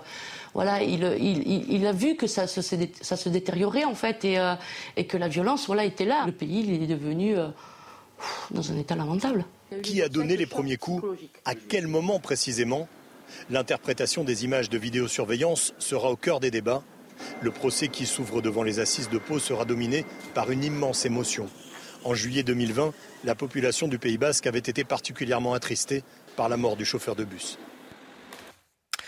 En Italie, les arrivées irrégulières euh, ont pratiquement doublé en un an. L'agence Frontex en recense plus de 114 000 entre janvier et août dernier, soit presque deux fois plus qu'à la même période en 2022. Les arrivées irrégulières en Méditerranée centrale, comme on dit. Marine Sabourin, ce sont des chiffres records. Ce n'était pas arrivé depuis la crise syrienne en 2016. Oui, Romain, euh, Frontex, l'agence de garde-côtes et garde-frontières européenne, vous l'avez dit, enregistre près de 115 000 arrivées irrégulières depuis cette route migratoire de l'Afrique du Nord vers l'Europe du Sud en passant par la Méditerranée. Ce chiffre concerne seulement les huit premiers mois de l'année. Rien que pour le mois d'août, l'agence note 25 000 arrivées illégales. En comparaison, il y a eu environ 100 euh, 000 détections euh, d'arrivées clandestines pour toute l'année 2022 sur cette route migratoire vers l'Italie. Alors ces arrivées depuis l'Afrique du Nord, elles représentent la moitié des arrivées irrégulières dans l'Union européenne. Selon Frontex, bien souvent, c'est la Tunisie et la Libye qui sont les points de départ de ces migrants. Rappelons que la Tunisie, eh bien, elle se trouve à euh, seulement 150 km de l'île italienne de Lampedusa. Parmi les principales nationalités des clandestins, les Ivoiriens, les Égyptiens ou encore les Guinéens. D'ailleurs, selon Frontex, la pression migratoire accrue sur cette route pourrait persister dans les mois à venir. Les passeurs baissant les prix pour les migrants partant euh, de Libye et de Tunisie dans un contexte de concurrence féroce entre les groupes euh, criminels. De nombreuses opérations sont menées par Frontex justement pour aider les États membres à protéger euh, les, les, les frontières. 2750 officiers permanents sont impliqués au quotidien partout en Europe. Merci beaucoup Marine Sabourin. Soyez là à 8h30, on sera en direct de Lampedusa avec Marion Maréchal, vice-présidente de Reconquête, qui a choisi CNews pour parler ce matin. Elle est arrivée euh, hier soir, elle sera en direct de Lampedusa avec nous à 8h30. La hausse des tarifs de l'électricité, la commission de régulation de l'énergie prévoit une augmentation de 10 à 20%. C'est en tout cas sa présidente, Emmanuel Vargon, euh, qui a, donné cette, euh, cet ordre de grandeur pour l'année prochaine. Ce qu'a exclu Bruno Le Maire, qui a dit non, non, non, non, pas plus de 10%, Chala, hein, Alors sur le qui est déjà beaucoup sur le terrain malgré mmh. l'extension euh, du bouclier tarifaire. Les artisans boulangers sont toujours sous pression. Alors on est allé à leur rencontre. Je vous propose d'écouter le témoignage de Thibault Salomé, président des boulangers du Nord-Pas-de-Calais. Il nous raconte sa situation et il tenait aussi à remercier les clients qui le soutiennent. Aujourd'hui, le monde de la boulangerie est un monde qui, qui souffre. Hein. On n'a jamais connu de, de, telles difficultés. Néanmoins, on a une chance extraordinaire, c'est que les consommateurs sont au rendez-vous. Donc on a quand même un système économique qui est toujours viable, mais euh, mais se met bûche. Donc aujourd'hui euh, rien n'est simple. On est obligé de se battre tous les jours pour pour pouvoir garder des prix d'achat attractifs et conserver notre clientèle. Aujourd'hui, malheureusement, les plus fragiles d'entre nous euh, sont obligés d'arrêter, de mettre la clé sous la porte. Et là, on a des on a des drames à chaque fois que cela ça arrive. Mais bon, on reste confiant pour l'avenir de notre métier. Et à 8h10, on sera avec Agnès Pannier-Runacher, ministre de la Transition énergétique. On va parler du prix de l'électricité, pas que, mais euh, beaucoup du prix de l'électricité et de l'énergie en, en, général. Emmanuel Macron assistera bien à la messe célébrée par le pape François à Marseille, non pas demain, mais samedi 23 septembre, au stade Vélodrome. Pour certains politiques de gauche, voire d'extrême gauche, il s'agit d'une entorse à la laïcité. Alors et vous, qu'en pensez-vous? Est-ce que le chef de l'État a raison d'aller de se rendre à cette messe? On est allé vous poser la question. Écoutez. Euh, pourquoi pas hein? Tout le monde a le droit d'assister à la messe. Si le président aussi veut, il, peut y aller. Hein et ça m'est complètement égal. Voilà, on est dans une culture judéo-chrétienne ici, donc euh, non, ça ne me choque pas. Je crois à la séparation totale entre l'Église et l'État. Euh, bon, il est un peu désespéré de toute façon. C'est bien pour la, cette religion-là? Qui pas la biette, mais ouais, non, c'est très bien. Il est encore libre de faire ce qu'il a envie, même si ça peut paraître peu laïque d'aller à une messe en tant que président de la République. Euh, je pense qu'il représente quand même tous les Français. C'est pas de religion, mais dans un pays laïque, je sais pas si c'est trop bien vu, je sais pas. Bon, il n'y a pas d'entorse à la laïcité qu'un président de la République assiste à, la messe. Non, ça n'a rien à voir avec la loi de 1905. Et effectivement, le plus comique, c'est que ces critiques viennent de la France insoumise. On ne va pas refaire le débat sur euh, la Baïa, mais les entorses à la laïcité, elles viennent plus de la France insoumise que du président de la République. Surtout que Jean-Luc Mélenchon a changé totalement de discours sur le sujet de la Baïa et, du voile. Et alors, c'est pas une première du tout, c'est pas inédit. Euh, le général de Gaulle, quand il était président de la République, avait assisté à une grande messe pour célébrer l'amitié entre la France euh, et l'Allemagne.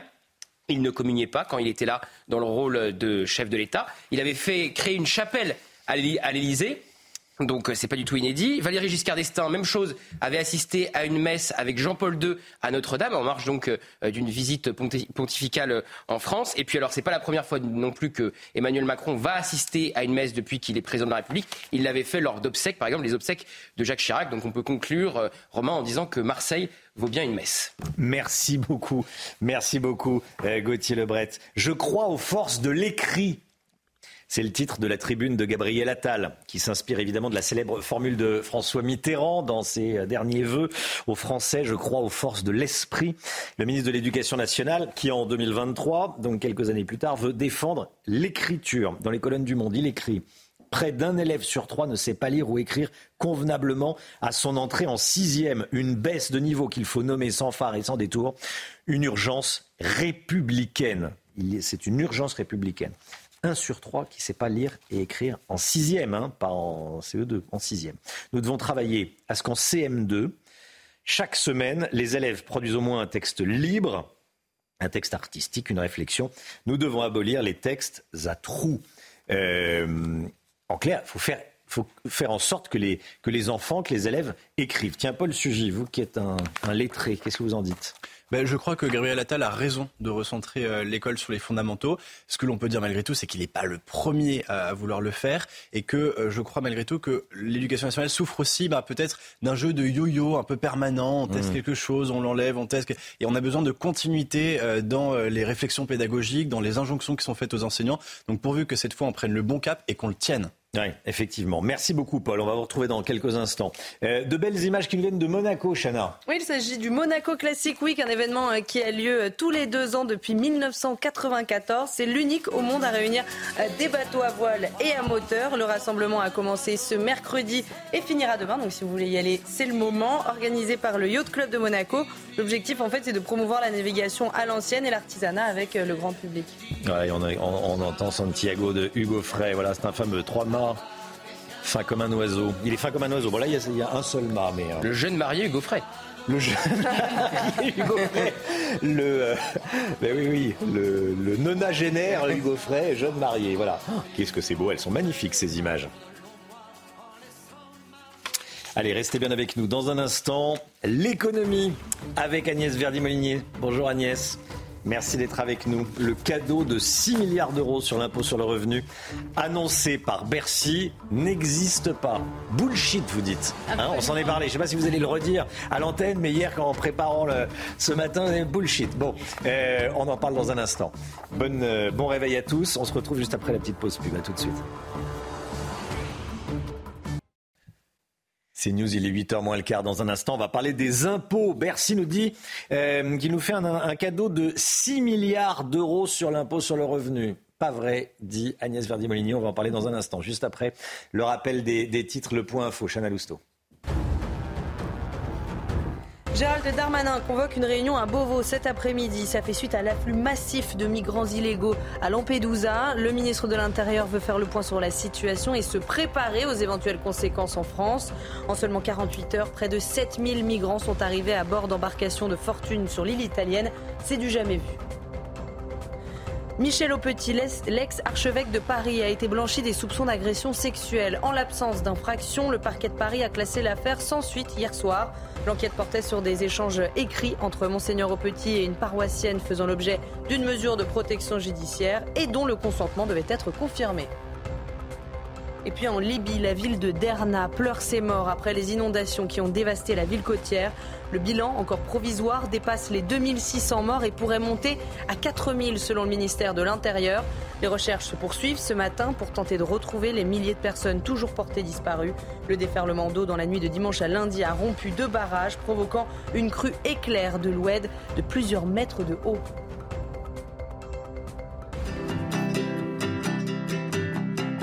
Votre programme avec Lesia, assureur d'intérêt général.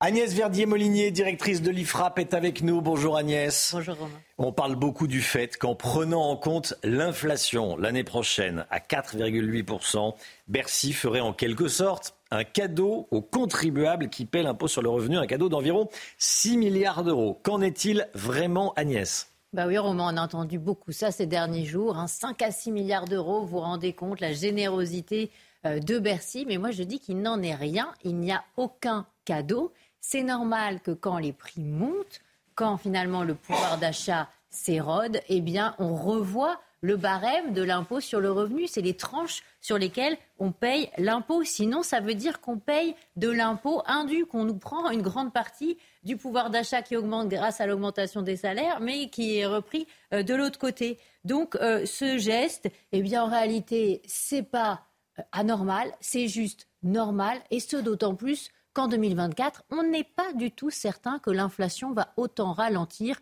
que ce que nous prédit le gouvernement. Le barème de l'impôt n'a pas été revu les, années précédentes?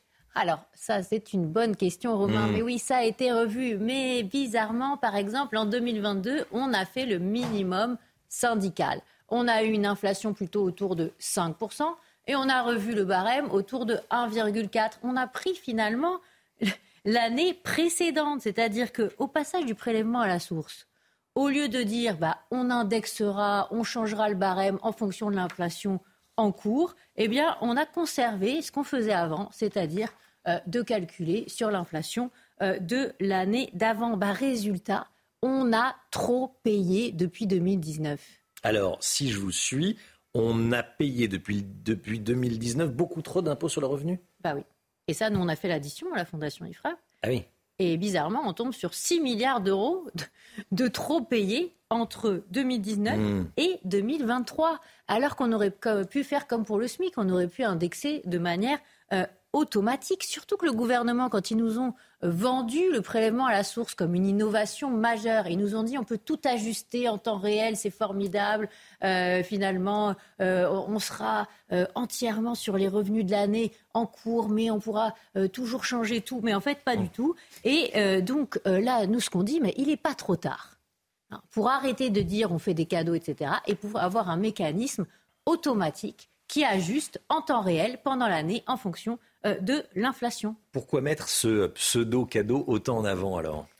Parce que en fait, le gouvernement se, souvient qu'à chaque fois que le barème de l'impôt sur le revenu a été gelé, hein, on s'en souvient, fin Nicolas Sarkozy, début François Hollande, euh, qu'est-ce qui se passe? Gel du barème de l'impôt sur le revenu, derrière, euh, ras-le-bol fiscal. et donc là, le gouvernement fait très attention en se disant qu'à force de promettre des baisses d'impôts et qu'on les ressente pas vraiment, parce qu'on n'a jamais payé autant d'impôts qu'en 2022 par rapport à la richesse nationale, donc ça, on le sait tous. Euh, eh bien, euh, il se dit, il, risque d'y avoir une petite jacquerie fiscale. Donc, euh, derrière, voilà, il fait tout pour éviter qu'il y ait de nouveaux contribuables qui rentrent dans l'impôt sur le revenu. Là, il y en aurait 320 000 qui ne basculeraient pas grâce à la nouvelle indexation. Donc, ils font très attention à ça. Pour les très hauts revenus qui payent la surtaxe exceptionnelle sur l'impôt sur le revenu, ça se passe comment? Alors là, bizarrement, on les a complètement oubliés. Hein. C'est-à-dire que depuis 12 ans, il y a un barème pour eux spécial, hein, 250 000 euros, 500 000 euros, avec des taxes à 3 euh, et 4 Et bien là, euh, on l'a jamais changé. Et nous, on a fait le calcul aussi, mais on aurait dû carrément changer ces, seuils aussi et ne pas rentrer à 250 000 euros, par exemple, mais à 330 000 euros. Mais finalement, Romain, ça fait pleurer qui Ça intéresse qui?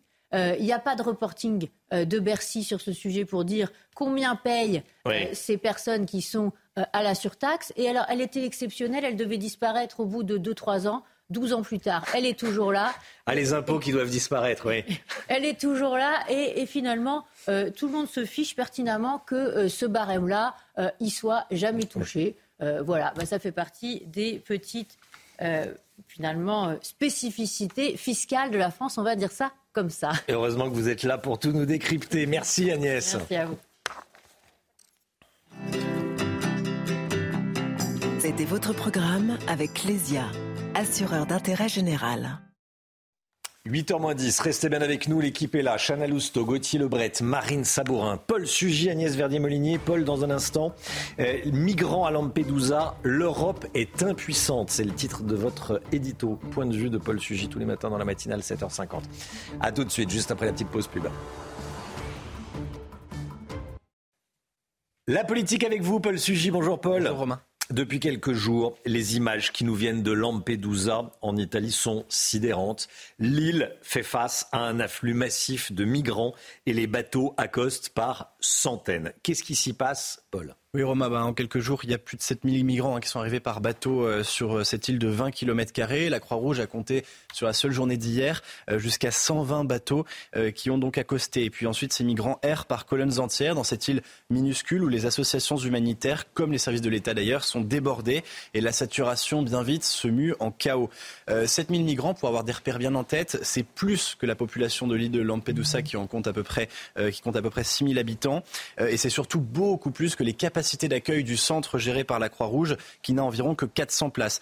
Donc les Italiens n'ont pas d'autre choix euh, que de s'organiser pour transférer de manière massive ces migrants euh, vers la Sicile ou vers d'autres ports de la côte italienne. Et en attendant d'être à nouveau convoyés, eh bien ces migrants effectivement euh, sont livrés à eux-mêmes et cette scène de longue attente se, se, change en pagaille. Mmh. elles sont impressionnantes ces images. Est-ce qu'il faut s'attendre à ce qu'elles fassent réagir? Euh, bah, c'est évident, oui Romain, euh, on reste comme stupéfait devant ces images, vous le dites très bien dans un monde d'hypercommunication, saturé de discours, en fait, il n'y a rien de plus puissant que euh, la force brute de, l'image. Euh, vos collègues, quelques étages plus bas, à Paris Match, disent le poids des mots, le choc des photos. Je crois que le poids des mots s'atténue lorsque on les dilue dans le discours, mais que le choc des photos, lui, il reste. Alors ces images qui nous arrivent de Lampedusa, oui, c'est vrai, elles redisent avec une force implacable, au fond, deux grandes vérités de la crise migratoire actuelle. D'abord qu'il s'agit d'un drame humanitaire effroyable. On ne peut pas dire autre chose pour Euh, au fond, comme dans les cohortes de migrants qui arrivent par bateau sur la côte d'Azur, vous savez, dans le célèbre roman de Jean Raspail, Le camp des saints, on se rend compte que ce débarquement déshumanise les personnes. Euh, dans la foule, tous les visages se confondent. Euh, ces malheureux ont déjà pris tous les risques. Ils se retrouvent à présent broyés au cœur d'une machine infernale et aucune conscience humaine ne peut se, satisfaire que des, euh, des hommes connaissent un tel sort. Et ensuite, ces images nous redisent une autre vérité, bien sûr, de cette crise, à savoir que nous sommes les témoins impuissants d'un afflux migratoire qui nous submerge littéralement. Qui peut raisonnablement venir nous dire que l'immigration en Europe est sous contrôle? Paul, pour vous, ces images disent l'échec de la politique migratoire en Europe Oui, euh, ça ne fait aucun doute, même si on n'a pas attendu ce nouvel afflux pour le savoir. On a pensé un temps que les mécanismes qu'on avait conçus en 2015-2016, après la première crise des réfugiés, qui était essentiellement d'ailleurs une crise qui venait par les voies terrestres, ici il s'agit d'une crise plus maritime, on a pensé que ces moyens seraient suffisants.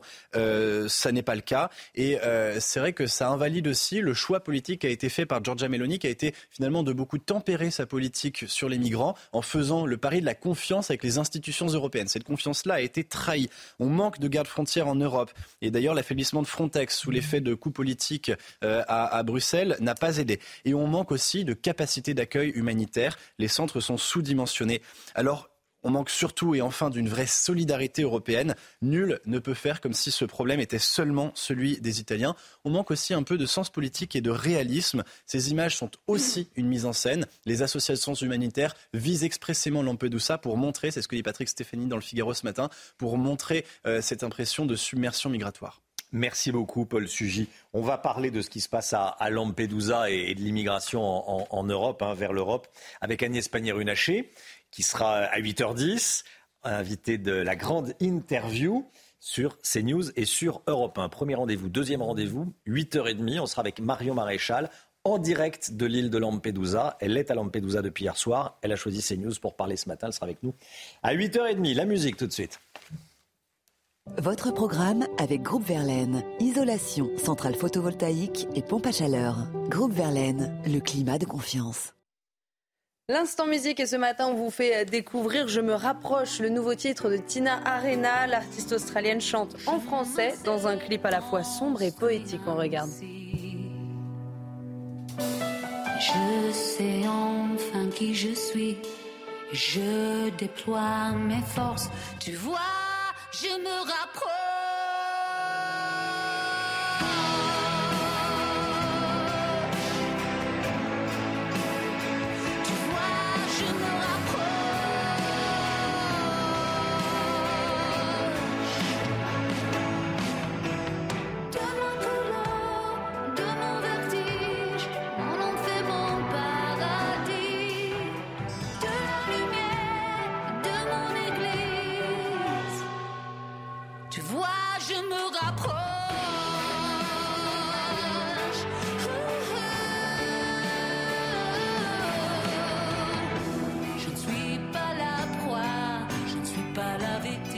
Chaud l'été, froid l'hiver, c'était votre programme avec Groupe Verlaine. Isolation thermique par l'extérieur avec aide de l'État. Groupeverlaine.com Il est bientôt 8 heures, c'est l'heure de la météo. Alexandra Blanc.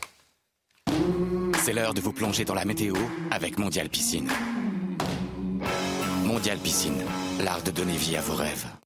C'est vraiment la plus belle journée de la semaine aujourd'hui avec des conditions météo presque estivales au nord comme au sud. Alors ce matin, on aura seulement quelques petits nuages près des côtes de la Manche et quelques entrées maritimes autour du golfe du Lion. Et dans l'après-midi, une après-midi splendide au nord euh, comme au sud. Alors c'est vrai qu'on aura peut-être un temps un petit peu plus brumeux, un petit peu plus nuageux du côté des Alpes ou encore sur les frontières de l'Est. Mais rien de bien méchant. On retrouvera également toujours ce vent d'autant en Méditerranée sur le midi toulousain qui va d'ailleurs se renforcer. hein. Le vent va se renforcer cet après-midi. Côté température, grande douceur ce matin. Températures qui vont remonter avec en moyenne 15 à Paris ou encore 16 degrés le long de la Garonne. Et puis dans l'après-midi, les températures sont de nouveau estivales au nord comme au sud. Regardez, il fait beau, il fait chaud avec 27 degrés en moyenne à Paris ou encore à Dijon. Vous aurez localement 30 degrés euh, du côté de la Vendée ou encore en allant vers le centre Val-de-Loire. 30 degrés également le long de la Garonne ou encore 28 degrés sous le soleil de Marseille. La suite du programme week-end en demi-teinte avec une forte dégradation euh, prévue euh, samedi principalement autour du golfe du Lion ou encore en allant vers les régions de l'Est. Et puis dimanche, dégradation orageuse avant des orages généralisés prévus pour la journée de lundi. Côté température, ça va rester estival au moins jusqu'à la fin du week-end. C'était la météo avec Mondial Piscine. Mondial Piscine, l'art de donner vie à vos rêves. Il est 8 heures, bienvenue à tous. Merci d'être avec nous. Vous regardez la matinale de CNews. À la une ce matin, les arrivées massives de migrants à Lampedusa inquiètent les Européens. Réunion aujourd'hui au ministère de l'Intérieur. On est allé à la frontière franco-italienne où des migrants, principalement africains, attendent avant d'entrer en France. Les agressions dans les transports en commun, leur nombre ne cesse d'augmenter. L'année dernière, il y a eu près de 125 000 vols avec et, violences. 125 000 victimes de vols et de violences en un an. On va vous donner les tout derniers chiffres. Et puis le 15 de France a battu l'Uruguay, 27 à 12, hier soir en Coupe du Monde de, de rugby. Deuxième victoire qu'on va qualifier de laborieuse pour nos Bleus. C'est ce que vous nous direz, Guillaume Filleul. A tout de suite, Guillaume. Lampedusa, dépassé par l'immigration illégale en seulement 48 heures, près de 7000 migrants sont arrivés à bord d'embarcations de fortune sur l'île italienne. Tout cela est organisé évidemment par des passeurs qui réclament de grosses sommes d'argent. 7000 migrants, c'est l'équivalent de la population de Lampedusa. C'est du jamais vu. Et conséquence, certains de ces migrants veulent rejoindre la frontière franco-italienne à Vintimille, dernière ville avant la France. Beaucoup d'entre eux rêvent de rejoindre notre pays. Voyez ce reportage sur place de Fabrice Elsner avec le récit de Michael Dos Santos.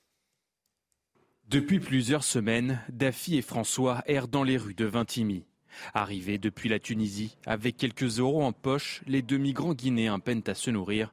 Leur objectif, rejoindre la France. J'arrive pas à m'adapter dans les autres pays à ce qui concerne la langue.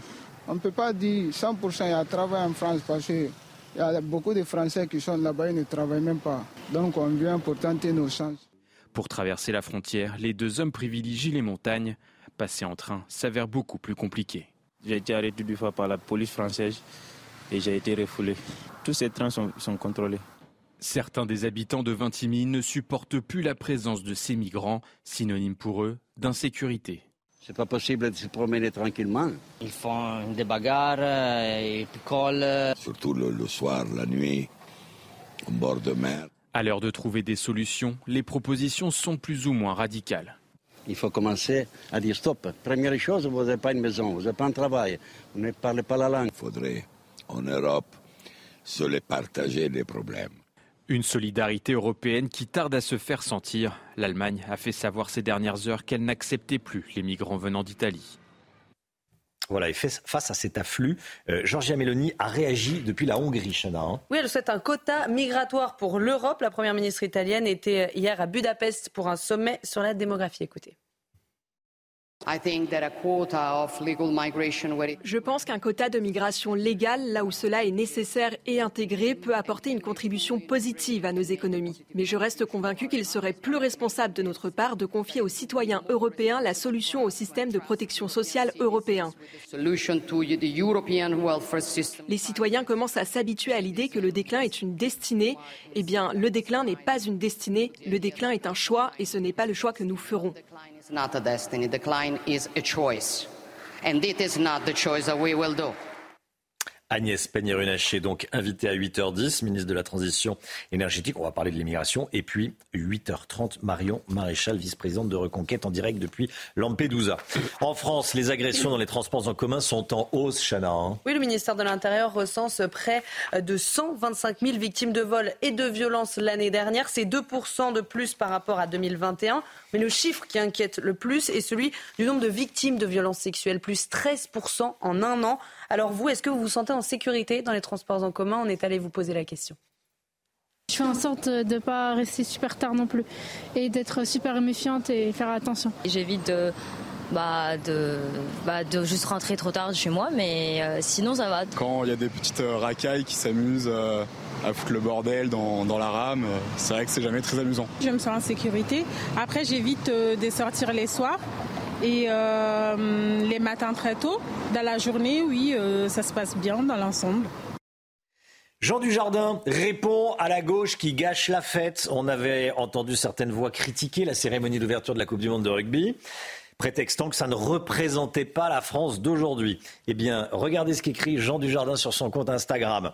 Euh, je tombe à la renverse. Je n'aurais jamais pensé que ma participation à la cérémonie d'ouverture de la Coupe du Monde de rugby déclencherait un tel déferlement de commentaires politiques et médiatiques. C'est vrai que c'était triste à pleurer ce qu'on a dit sur cette cérémonie. Oui, c'est les, les, esprits tristes, absolument. Jean Dujardin a, a raison. C'est marrant que ce soit ceux qui parlent toujours du vivre ensemble à longueur de mm. journée qui sont incapables de communier lors d'un moment qui doit être justement fédérateur. Bon, et hier soir, le 15 de France a enchaîné une deuxième victoire contre l'Uruguay. On est moyennement rassuré. Hein oui, le score 27-12, mais cette victoire a été euh, très longue à se dessiner hein, pour les Bleus qui ont été euh, très euh, indisciplinés. Ils s'en sont sortis, ils sont en tête, ils ont gagné, ils sont contents. Prochain match jeudi prochain contre la Namibie. 8h06, la grande interview sur CNews Europe 1. Dans un instant. CNews, il est 8h12. Bienvenue à tous. C'est l'heure de la grande interview sur CNews et sur euh, Europe 1. Et ce matin, nous accueillons Agnès Pannier-Runacher, ministre de la Transition énergétique. C'est tout de suite. Bonjour à tous. Agnès Pannier-Runacher, ministre de la Transition énergétique, est donc l'invitée de CNews et d'Europe 1. Bonjour, madame la ministre. Bonjour, Romain Desarbres. Merci d'être euh, avec nous. On va parler euh, du prix de l'électricité, du prix de l'essence, évidemment. Je voulais tout d'abord vous interroger sur la situation migratoire. Vous êtes membre du gouvernement français. 7000 migrants sont arrivés en quelques heures sur l'île de Lampedusa, en provenance d'Afrique essentiellement. Qu'est-ce qu'il faut leur dire à ces migrants? Alors, euh, d'abord, euh, permettez-moi de, dire euh, mon indignation par rapport à l'attitude de Marion Maréchal Le Pen. Je le dis parce que vous l'aurez sur votre plateau tout à l'heure. On ne fait pas de la politique. De Lampedusa. On ne fait pas de la politique de manière charognarde. nous avons, on ne se met pas en scène devant des malheureux qui ont traversé la Méditerranée, comme vous le dites, au péril de leur vie. Alors, nous, nous agissons. Nous agissons avec humanisme parce qu'il faut prendre en compte ce que vivent ces gens et les raisons qui les poussent à traverser la Méditerranée au péril de leur vie.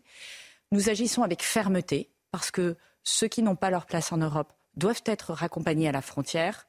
Et nous agissons euh, de manière implacable vis-à-vis des réseaux qui aujourd'hui organisent ce qui s'apparente à une traite des humains.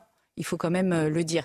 Et vous savez que le ministre de l'Intérieur euh, a doublé les effectifs à la frontière entre euh, la France et l'Italie, les effectifs de police, les effectifs de gendarmerie, que euh, les militaires de l'opération Sentinelle ont également été doublés, qu'il y a une brigade franco-italienne, ce qui montre l'importance aussi de la coopération européenne. Nous agissons sur le terrain et cela a des effets. Le nombre d'accompagnements à la frontière a été augmenté de 70% depuis le début de l'année. Euh, et aujourd'hui, nous avons démantelé plus de 200 réseaux de passeurs. Et je crois que c'est ça qui est l'essentiel, c'est de démanteler les passeurs. Agnès Pannier-Runacher, vous savez que le point faible, c'est évidemment le, renvoi des, personnes en, euh, en situation euh, irrégulière. Euh, d'ailleurs, votre gouvernement projette de donner des papiers à des personnes qui sont en situation irrégulière, celles qui travaillent dans les métiers en tension.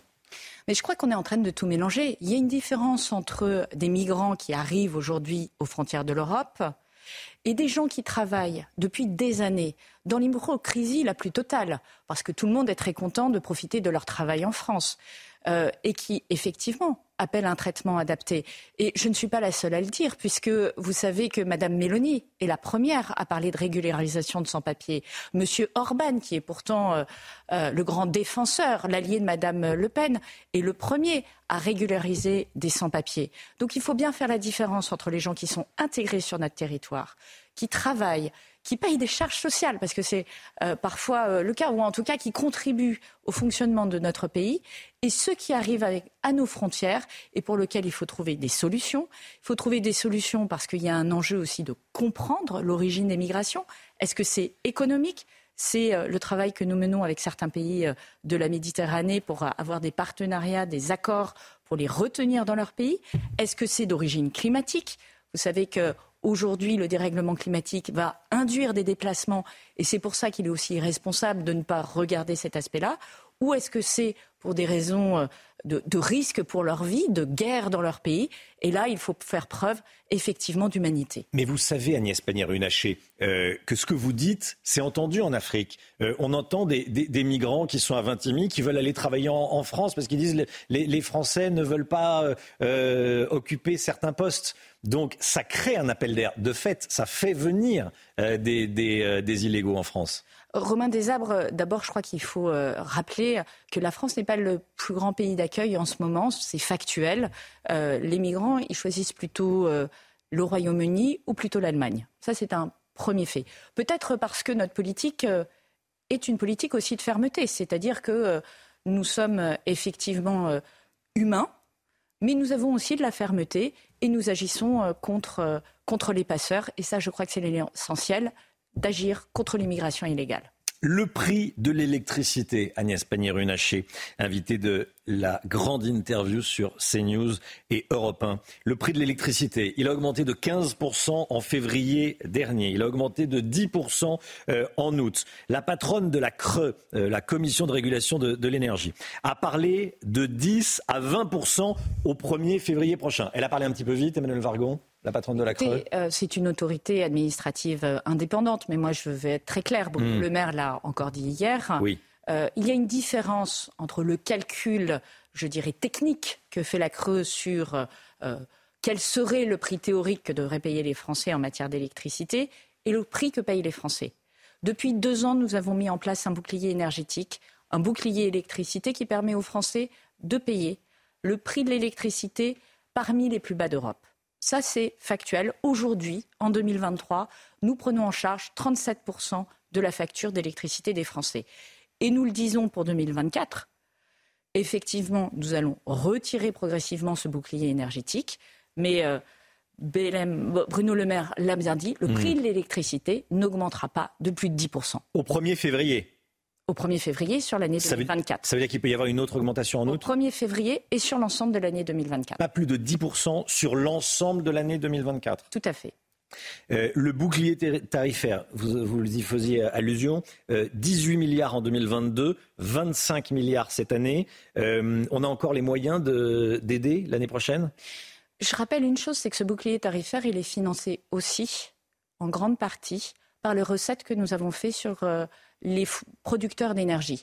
Nous avons prélevé plus de 20 milliards d'euros sur les producteurs d'énergie renouvelable. Hmm. Pourquoi? Parce qu'avec l'envolée des prix de l'électricité, nous sommes allés récupérer les profits exceptionnels qu'ils faisaient pour les redistribuer aux Français. Nous avons fait la même chose avec EDF. il faut le rappeler, ce bouclier, c'est effectivement une charge dans le budget d'État, mais il a aussi été financé par les profits euh, des producteurs d'électricité. Donc c'est euh, encore plus de dettes Euh, non, je le redis, les profits des producteurs d'électricité ont permis Hmm. de financer une très grande partie du bouclier Mais énergétique. pas tout. Mais pas l'intégralité, parce que nous sommes Hmm. responsables et que nous amortissons la facture des Français. L'année prochaine, le bouclier se- sera établi en fonction des revenus Ou vous allez aider tout le monde? Euh, le bouclier énergétique, il s'applique Oui. au coût de l'électricité. Hmm. Donc il est sur le contrat d'électricité de tous les Français. de tous les Français En revanche, nous avons euh, un chèque énergie qui est euh, en place depuis euh, des années et qui permet d'apporter un soutien aux ménages les plus vulnérables, ceux qui ont du mal à faire face à leur fin de mois. Et pour cela, ils vont évidemment bénéficier à Hmm. nouveau de cette mesure. Est-ce qu'il faut s'affranchir du système européen de fixation des prix de l'électricité, euh, qui est en notre défaveur, il faut le dire? Alors, ce n'est pas exact, puisque je viens de le dire, les Français payent aujourd'hui un prix de l'électricité parmi les plus bas d'Europe. Et il y a une, une espèce de fake news qui Mhm. circule selon laquelle euh, tel pays serait sorti du marché de l'électricité. C'est faux. C'est faux. L'Espagne et le Portugal ne sont pas sortis le- du marché de l'électricité. Ils ont mis en place Mais comment on des en arrive à avoir subventions. des- Pardon, ils ont mis en place des subventions, comme nous l'avons fait avec le bouclier énergétique, pour baisser le prix de l'électricité pour, euh, les, pour euh, les, les- les Portugais Hmm. et les Espagnols. Comment on en arrive à payer l'électricité aussi cher alors qu'on a euh, une magnifique entreprise qui est EDF avec de magnifiques centrales nucléaires? Euh, la difficulté peut-être Mm. euh, qu'il faut signaler, c'est que l'année dernière, nous avons consommé plus d'électricité que DF en a produit. Il ne vous aura donc pas échappé que nous avons dû acheter l'électricité en dehors de France. Et lorsqu'on achète de l'électricité en dehors de France, mais c'est la même chose que lorsqu'on achète euh, du carburant ou lorsqu'on achète euh, du gaz qu'on ne produit pas en France, eh bien ça coûte plus cher. Nous ne sommes pas maîtres euh, du prix de ce que nous achetons à l'extérieur de France. Et c'est tout l'enjeu aujourd'hui de produire plus d'électricité en France. Produire plus d'électricité en France, c'est produire plus d'électricité nucléaire. Ça, c'est comment nous accélérons les maintenances dans les réacteurs nucléaires pour qu'ils puissent fonctionner à pleine puissance. Et je veux à nouveau saluer le travail des salariés d'EDF qui ont vraiment fait un effort considérable, puisque l'année dernière, nous avons dû importer l'électricité. Cette année, nous en exportons. Nous sommes redevenus le premier exportateur d'électricité en Europe et on voit ça, se, ça permet au, au prix de l'électricité sur les marchés européens Mhm. de baisser. Et puis la deuxième chose, c'est comment nous produisons l'électricité sur la base de renouvelables, parce que c'est ça qui va nous permettre, euh, avant 2030, d'augmenter notre production d'électricité. Vous avez peut-être lu euh, dans, le Figaro l'échange ou entendu l'échange entre Arnaud Montebourg et Bernard Accoyer sur euh, l'électricité, le nucléaire, l'inflation. Et il en ressortait notamment que s'il y a de l'inflation en France, c'est à cause des prix de l'énergie qui ont explosé. Les entreprises répercutent les hausses sur les prix des produits. On a interrogé un boulanger. Il s'appelle Thibaut Salomé. Il est président des boulangers du Nord et du Pas-de-Calais. On lui a dit que vous étiez ce matin sur les antennes de CNews et d'Europe 1. Et il a une question à vous poser. Je voudrais qu'on l'écoute. Ouais, c'est- des petits coups de pouce. Alors, on sait très bien que, que le gouvernement ne peut pas non plus euh, faire des miracles, mais on se dit que, par exemple, aujourd'hui, une boulangerie-pâtisserie qui, euh, qui est en 100% maison, enfin voilà, qui est reconnue, qui s'engage dans une démarche de 100% maison, donc avec de la main-d'œuvre derrière, pourrait éventuellement avoir une bonification, une baisse de charge euh, patronale. Enfin voilà, des petits coups de pouce vraiment ciblés sur les entreprises qui sont les plus qualitatives et qui emploient le plus de, le plus de nombre, le plus de personnes.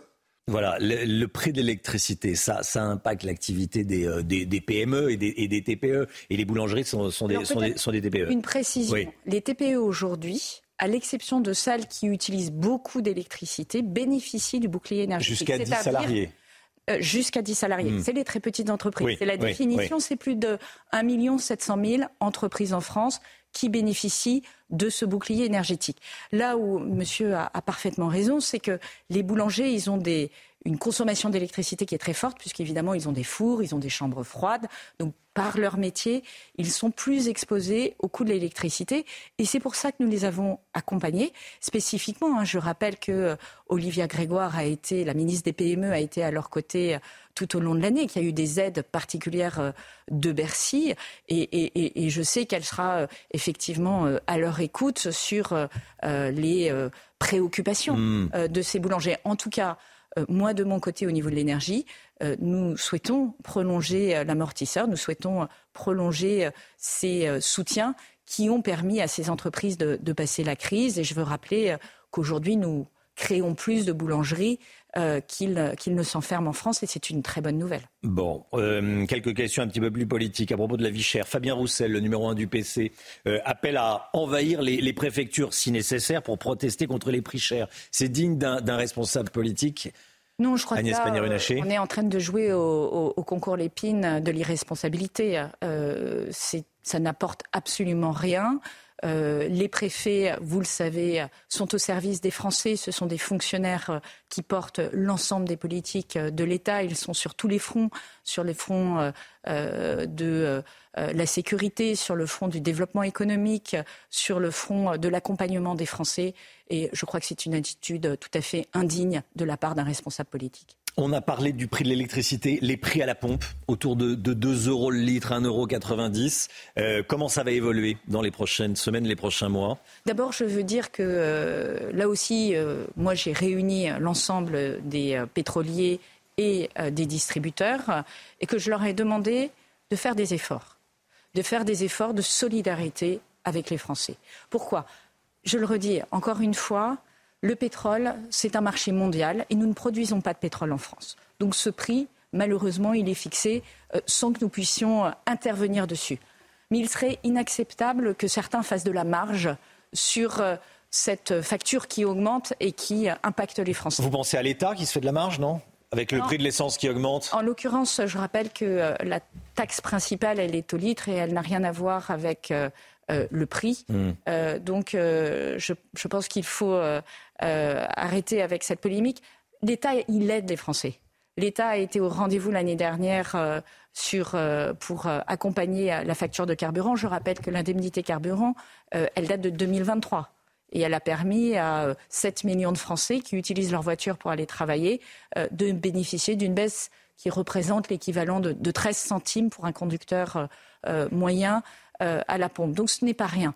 Euh, et nous aidons également les Français surtout à ne plus avoir besoin de carburant, à baisser leur facture de carburant, en changeant leur voiture, avec la prime à la casse, avec le bonus écologique, en rendant les voitures qui sont économes en carburant, voire les voitures électriques, beaucoup moins chères.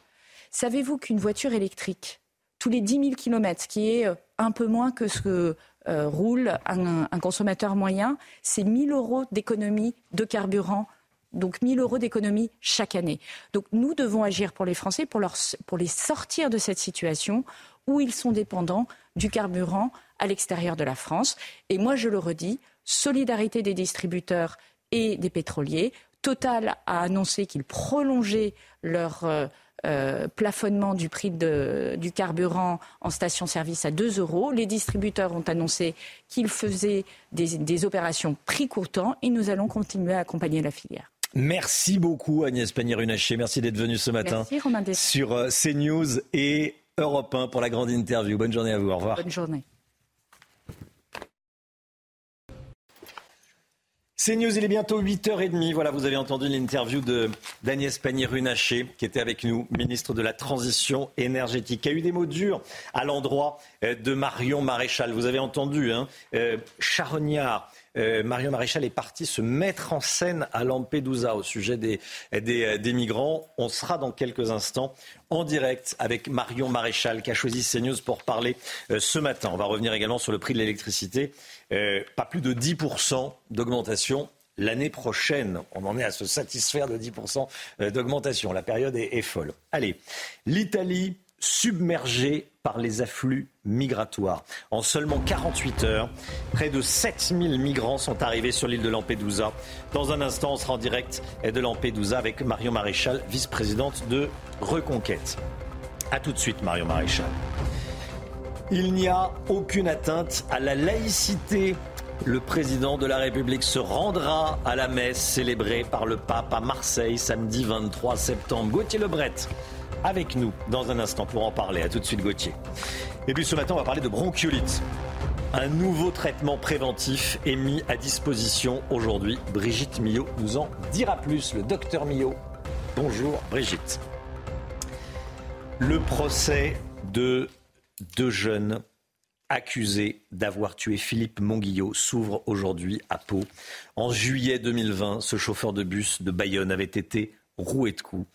Par euh, des passagers qui refusaient notamment de porter le masque anti-Covid, Chana. Et on va voir des images prises il y a quelques minutes puisque la veuve de Philippe Monguillot vient d'arriver au tribunal. Elle porte la photo, vous le voyez, de son défunt mari. Je rappelle que cette affaire avait ému la France entière et qu'elle est complexe puisque les deux parties interprètent les images de vidéosurveillance différemment, notamment au moment du coup fatal. Voilà le procès euh, des, euh, de deux individus accusés d'avoir tué Philippe Monguillot. La crise migratoire. Et on rejoint à présent Marion Maréchal, vice-présidente de Reconquête, en direct de Lampedusa, avec nous sur CNews. Bonjour Marion Maréchal, merci d'avoir choisi CNews pour parler ce matin. Vous avez euh, pris l'avion, vous êtes à, Lampedusa. Euh, je voulais vous entendre ce matin. Déjà, euh, je voulais que vous réagissiez à ce qu'a dit Agnès Pannier-Runacher, euh, la ministre de la Transition énergétique. Je l'interrogeais euh, sur la, crise migratoire et elle a hum, critiqué votre, euh, votre déplacement sur l'île de Lampedusa en disant que vous profitiez de la misère des, migrants, que vous mettiez en scène. Qu'est-ce que vous lui répondez? Oui, ben, je constate que ce procès en récupération vaut toujours pour les mêmes et toujours sur les mêmes sujets. Je n'ai pas vu la même indignation on ne citait qu'un exemple récent quand le gang Traoré s'est euh, précipité sur euh, l'affaire Naël. Euh, mais ce n'est pas de la récupération, c'est de la réaction, la réaction politique face à un défi majeur pour notre continent. les images que vous voyez derrière moi sont extrêmement impressionnantes et extrêmement douloureuses. Hein, je ne vais pas vous mentir, on est sur une île où il y a aujourd'hui autant de clandestins que d'habitants. de ce que j'ai pu constater en, me baladant dans, la ville, majoritairement des jeunes hommes. et il faut comprendre, et c'est l'objet d'ailleurs de mon message aujourd'hui, que ce que nous voyons là, ce n'est que le début. Ce n'est même pas le prémisse de la crise migratoire à laquelle nous avons assisté dans les décennies à venir. Euh, je rappelle qu'aujourd'hui, nous sommes 500 euh, millions d'Européens dans l'Union européenne. Euh, les Africains sont plus d'un milliard, ils seront plus de 2 milliards en 2050. Donc c'est un véritable défi. Et l'autre sens de ma présence ici, c'est un message de soutien, de soutien au peuple italien, de soutien au gouvernement italien qui, je vous le dis, se sent totalement abandonné par l'Union européenne et aussi par la France dans la gestion de cette crise. Giorgia Meloni a été porté au, pouvoir, euh, Mario Maréchal, grâce à une promesse de maîtriser l'immigration. Ça semble extrêmement compliqué euh, parce qu'on parle aussi de, vies humaines. Euh, quel est votre commentaire sur ce point?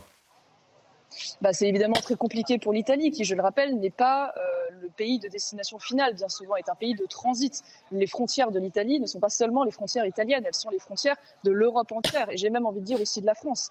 Les, personnes que vous voyez ici aujourd'hui, vraisemblablement, seront dans une semaine, dans un mois, euh, à Nice euh, et, et, dans notre pays. Le problème, c'est qu'elle est elle aussi victime non seulement de la politique laxiste pardon, de l'Union européenne euh, qui ne veut pas utiliser l'agence Frontex comme une véritable agence de protection de nos frontières, mais aussi de la politique laxiste euh, d'un certain nombre de pays membres, dont la France, qui, par les choix qu'il fait sur la politique sociale, sur la politique de droit du sol, de regroupement familial, d'accès à la nationalité, évidemment, euh, met en place des, appels d'air, des incitations à venir qui contribuent aujourd'hui au drame humain que nous voyons euh, derrière moi et, aux morts que nous voyons euh, régulièrement en Méditerranée. Une, politique humaniste, une politique responsable serait euh, celle de mettre en place le fameux No Way australien qui, en envoyant des signaux très fermes de fermeture de ses frontières et de refus de l'immigration clandestine, a permis d'arrêter totalement les morts en mer et d'éviter évidemment que des gens se jettent à, l'eau au péril de leur vie,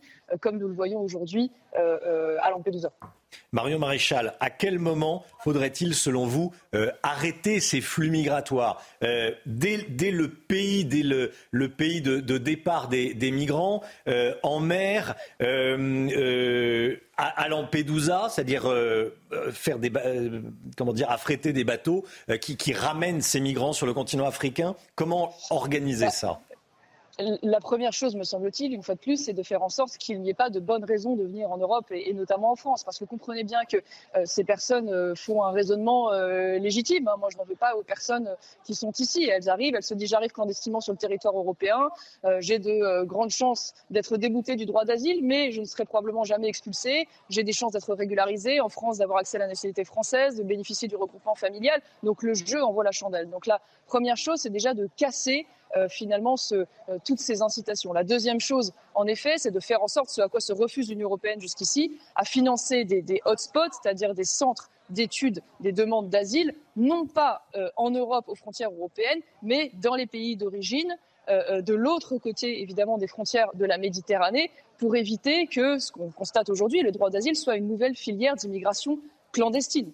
Euh, ensuite, il faudrait être beaucoup plus ambitieux et, revenir probablement à une formule de type celle qui avait été mise en place à travers la politique SOFIA euh, il y a quelques années, euh, sans cette fois ramener les bateaux vers nos côtes, mais au contraire pour démanteler de manière beaucoup plus offensive aujourd'hui les trafics de passeurs, détruire les embarcations, arrêter ces criminels, parce qu'on voit bien aujourd'hui que tout ça n'est pas spontané, c'est organisé, c'est professionnalisé. Ce sont des milliards qui sont en jeu, de gens qui profitent de la misère humaine euh, euh, et, dont ensuite, euh, par capillarité, bien sûr, les Européens sont, sont victimes. Parce que il faut bien comprendre que derrière ce drame humain, il se joue aussi, bien sûr, et c'est aussi la raison de ma présence ici, euh, la cohésion aussi de nos sociétés. Nous voyons bien en France les grandes difficultés que nous avons aujourd'hui d'intégration, d'assimilation, de, sécurité. Tout le monde a en tête les, émeutes hein, que nous avons vécues avant l'été. Ce n'est pas raisonnable aujourd'hui de dire à tous ces gens que nous sommes encore en capacité de pouvoir les accueillir dignement, de les intégrer à la société française,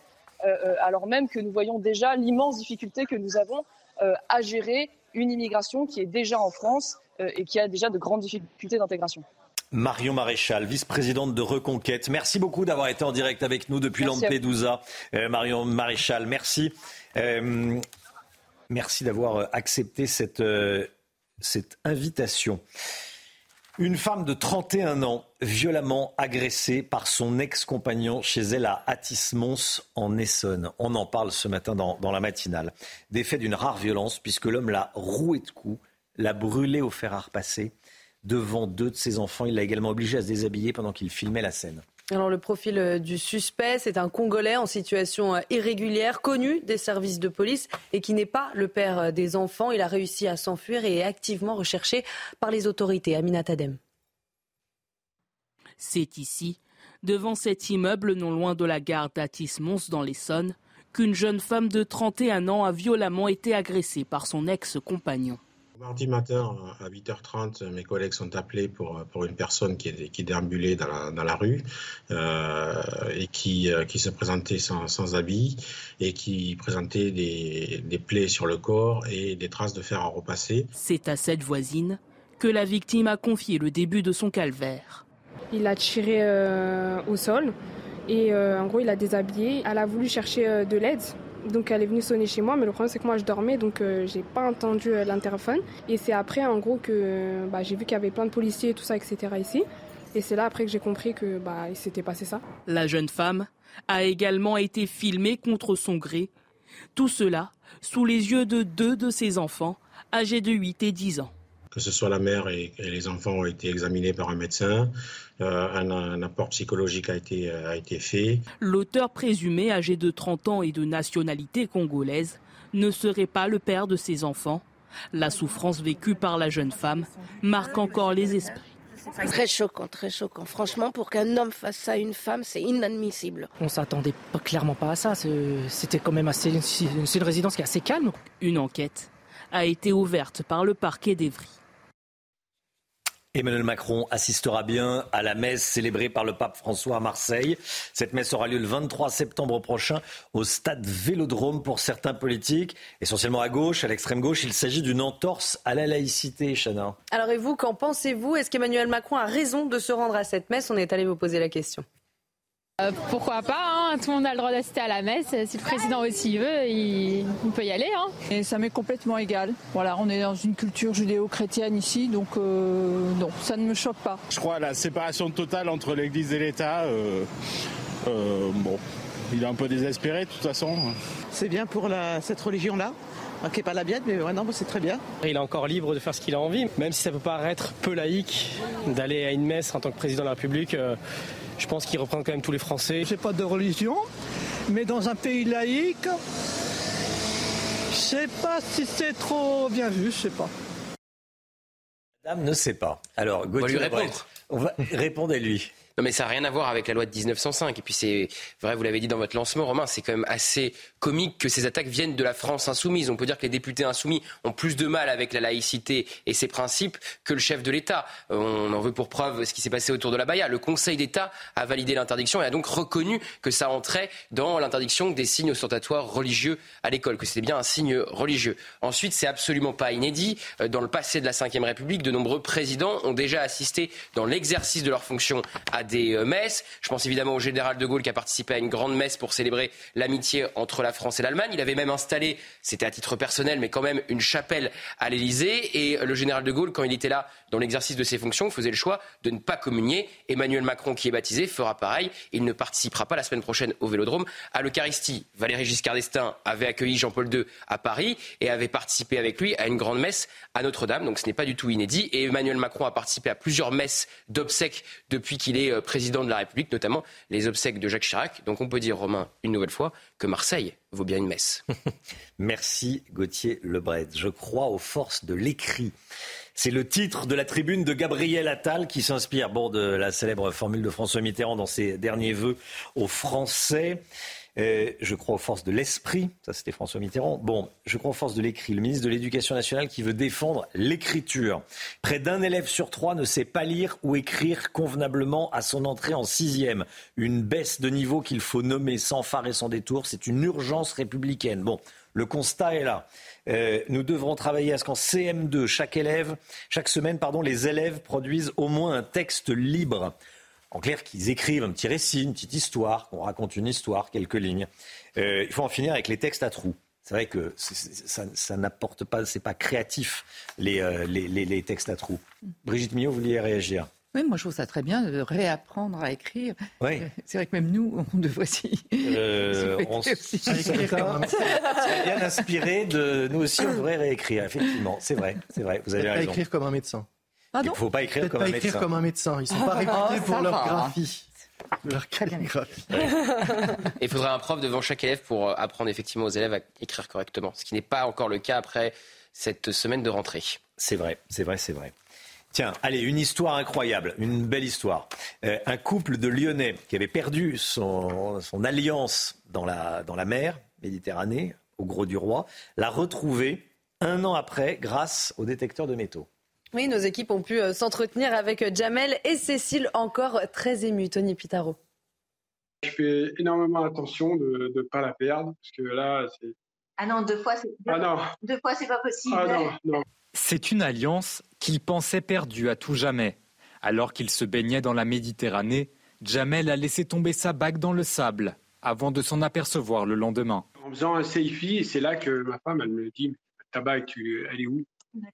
Ton alliance Je lui dis, ben, ah, ça m'a fait un vide, ça m'a fait quelque chose, et je lui dis, ben, je pense que je l'ai perdu.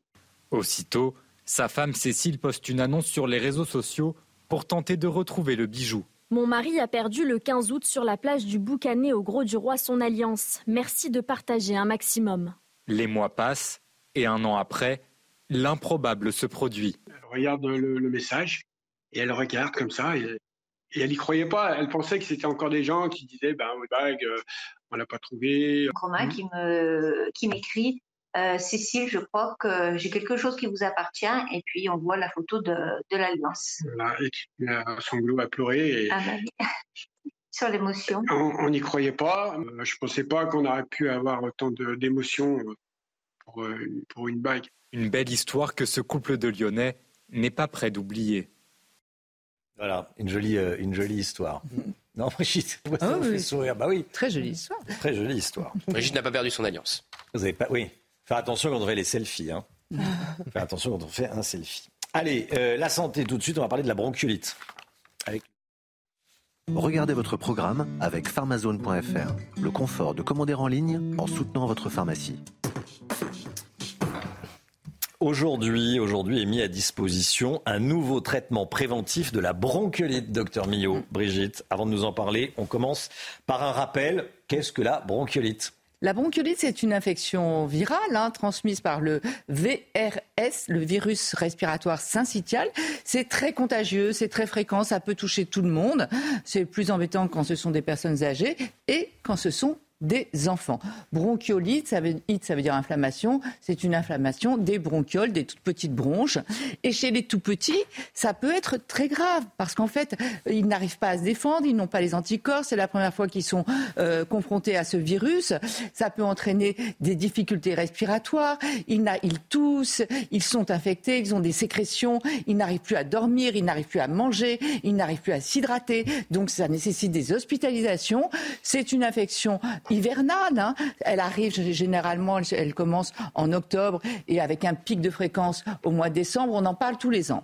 Ce qui s'est passé l'an dernier, euh, ça a été un pic parce que pendant deux ans avec le Covid, il n'y avait pas eu de transmission puisque c'est pas transmission aéroportée, aérienne. Hein. Euh, donc il n'y avait pas eu de virus pendant les deux ans de Covid. Et là, l'an dernier, on a assisté à une explosion. Pour vous donner quelques chiffres, normalement, c'est à peu près 14 000 hospitalisations chaque année de nourrissons pour bronchiolite. L'an dernier, ça a été 26 000 hospitalisations de nourrissons pour bronchiolite. Donc une épidémie plus précoce, plus intense et plus longue l'an dernier tout le monde a cherché, évidemment, cherche depuis longtemps d'ailleurs, hein, des traitements. Alors là, l'idée, c'est d'aller euh, donner des anticorps à ces enfants. Ce n'est pas un vaccin. Hein. Euh, regardez ce virus, comment il se présente. C'est euh, comme tous les virus, hein, il y a des protéines à sa surface et grâce à la protéine F, la protéine de fusion, il va arriver à s'accrocher dans les cellules respiratoires. Là, l'idée, c'est de lui... Donc, vous voyez, les protéines, elles sont en vert fluo. Là, l'idée, c'est d'aller lui donner des anticorps, donc des moyens de se défendre, qui vont bloquer cette protéine, donc qui vont l'empêcher de s'accrocher aux cellules respiratoires et d'infecter les poumons des nourrissons. Alors, gros avantage de ce traitement. Bon, d'abord, évidemment, il a prouvé avec euh, plusieurs études une efficacité, mais le gros avantage, parce qu'il existe déjà un traitement qui est réservé aux enfants à risque, qui ont des problèmes cardiaques, etc. Mais c'est cinq injections, c'est pas le, le même mécanisme. Là, l'intérêt de ce traitement, je vous le répète, ce n'est pas un vaccin. Le vaccin, ça met du temps à agir. Il faut le temps que l'organisme fabrique des défenses. Là, finalement, on lui fournit clé en main les moyens de se défendre. Donc on va voir sur cette image, c'est de fournir clé en main les anticorps. Donc il a tout de suite, il faut quand même 48 heures à peu près, mais c'est pas trop des semaines quoi. Euh, il est, donc il agit très rapidement. C'est une seule injection en intramusculaire et c'est une protection qui va durer toute la saison, à peu près cinq mois, toute la, saison hivernale. Hein. Donc il va être protégé pendant cinq mois. Donc il est mis à disposition à partir d'aujourd'hui. D'ailleurs, le ministre de la Santé, Aurélien Rousseau, va le présenter euh, au CHU, au Centre hospitalo-universitaire de Caen ce matin. Euh, il va être présent dans les maternités, donc on pourra euh, être vacciné dès que le bébé euh, à la maternité. Il pourra être euh, mis à disposition sur prescription médicale dans les pharmacies aussi pour tous les nourrissons nés après le 6 février parce que c'est chez les tout petits que c'est à risque. Après, euh, chez les grands, vous et moi, si on est infecté, normalement, on ne devrait pas risquer grand-chose. quoi. Mais chez les tout petits, donc tous les nourrissons nés après le 6 février peuvent en bénéficier aujourd'hui. Les sages-femmes sont autorisées à l'injecter. Ça aussi, c'est une nouveauté. Les sages-femmes sont autorisées à l'injecter. Et, et, voilà, donc on espère que ça va marcher c'est vrai qu'on va, on va voir ce que ça va donner cette saison, mais c'est un espoir terrible. Un espoir pour les nourrissons, un espoir pour les parents. Je vous assure, quand vous avez votre bébé qui souffre d'une bronchiolite, c'est horrible. Mmh. Euh, et un espoir pour tous les, soignants à l'hôpital qui sont tous débordés. Qui, c'est à chaque fois qu'il y a une épidémie de bronchiolite, c'est quand même une catastrophe. Enfin, c'est beaucoup, beaucoup de travail euh, pour tous les, tous les soignants. Voilà ce qu'on peut dire sur ce vaccin. On attend beaucoup, ce, pardon, ce traitement. C'est pas un vaccin. On attend beaucoup d'espoir. Et il y a d'autres choses qui sont aussi à l'étude, justement, des vaccins pour les femmes enceintes, pour que les femmes enceintes puissent transmettre à leur enfant les anticorps nécessaires pour lutter contre ce VRS, ce virus qui est très contagieux et qui sévit donc tous les hivers. Vous avez regardé votre programme avec pharmazone.fr, le confort de commander en ligne en soutenant votre pharmacie. C'est News 8h49. Merci d'avoir choisi CNews pour démarrer cette journée. Demain matin, dès 6h, dès 5h55 même. Anthony Favali pour la matinale euh, week-end. Dans un instant, c'est l'heure des pros avec Pascal Pro et tous ses invités. Nous, on se retrouve euh, dès, dès, lundi hein, avec Chana Lousteau, le docteur Millot, Gauthier Lebret, euh, Guillaume Filleul et, euh, et Lomi Guillot pour, euh, pour l'écho. Euh, vous avez une émission, vous, cet après-midi hein? Oui, 15h30, 15h30 comme tous les vendredis, l'heure des comptes avec Eric de Ritmaten. On va parler commerce aujourd'hui, les effets de l'inflation sur les habitudes du commerce avec une grande étude passionnante qui a été menée sur le sujet. Donc 15h30 tout à l'heure pour découvrir ces nouvelles habitudes de consommation des Français. L'heure des comptes avec le Guillot. Et puis oui, Brigitte, je ne... J'ai rien dit moi. Ah, les yeux étaient là. C'est BDM. Bonjour docteur Millot. Ben voilà. Dès 10h30. Et vous savez de quoi on va parler? Des Non. brûlures d'estomac. Ah. Qui touchent quand même euh, pratiquement 30, 30% des Français. Ah oui. On va parler rien. aussi des compléments alimentaires. Oui. Savoir si c'est bon ou pas d'en prendre. Qu'est-ce qu'il y a dedans? Ouais. Et une- un petit instant sexo. On va vous expliquer ce qu'est la libido. La libido, ah. comment ça fonctionne On en parle beaucoup, mais on ne sait pas trop ce que c'est. Très bien. Eh ben, le rendez-vous euh, est pris. Le rendez-vous est pris. Demain 10h30. Demain 10h30. Allez, belle journée à vous sur CNews dans un instant. Pascal Pro.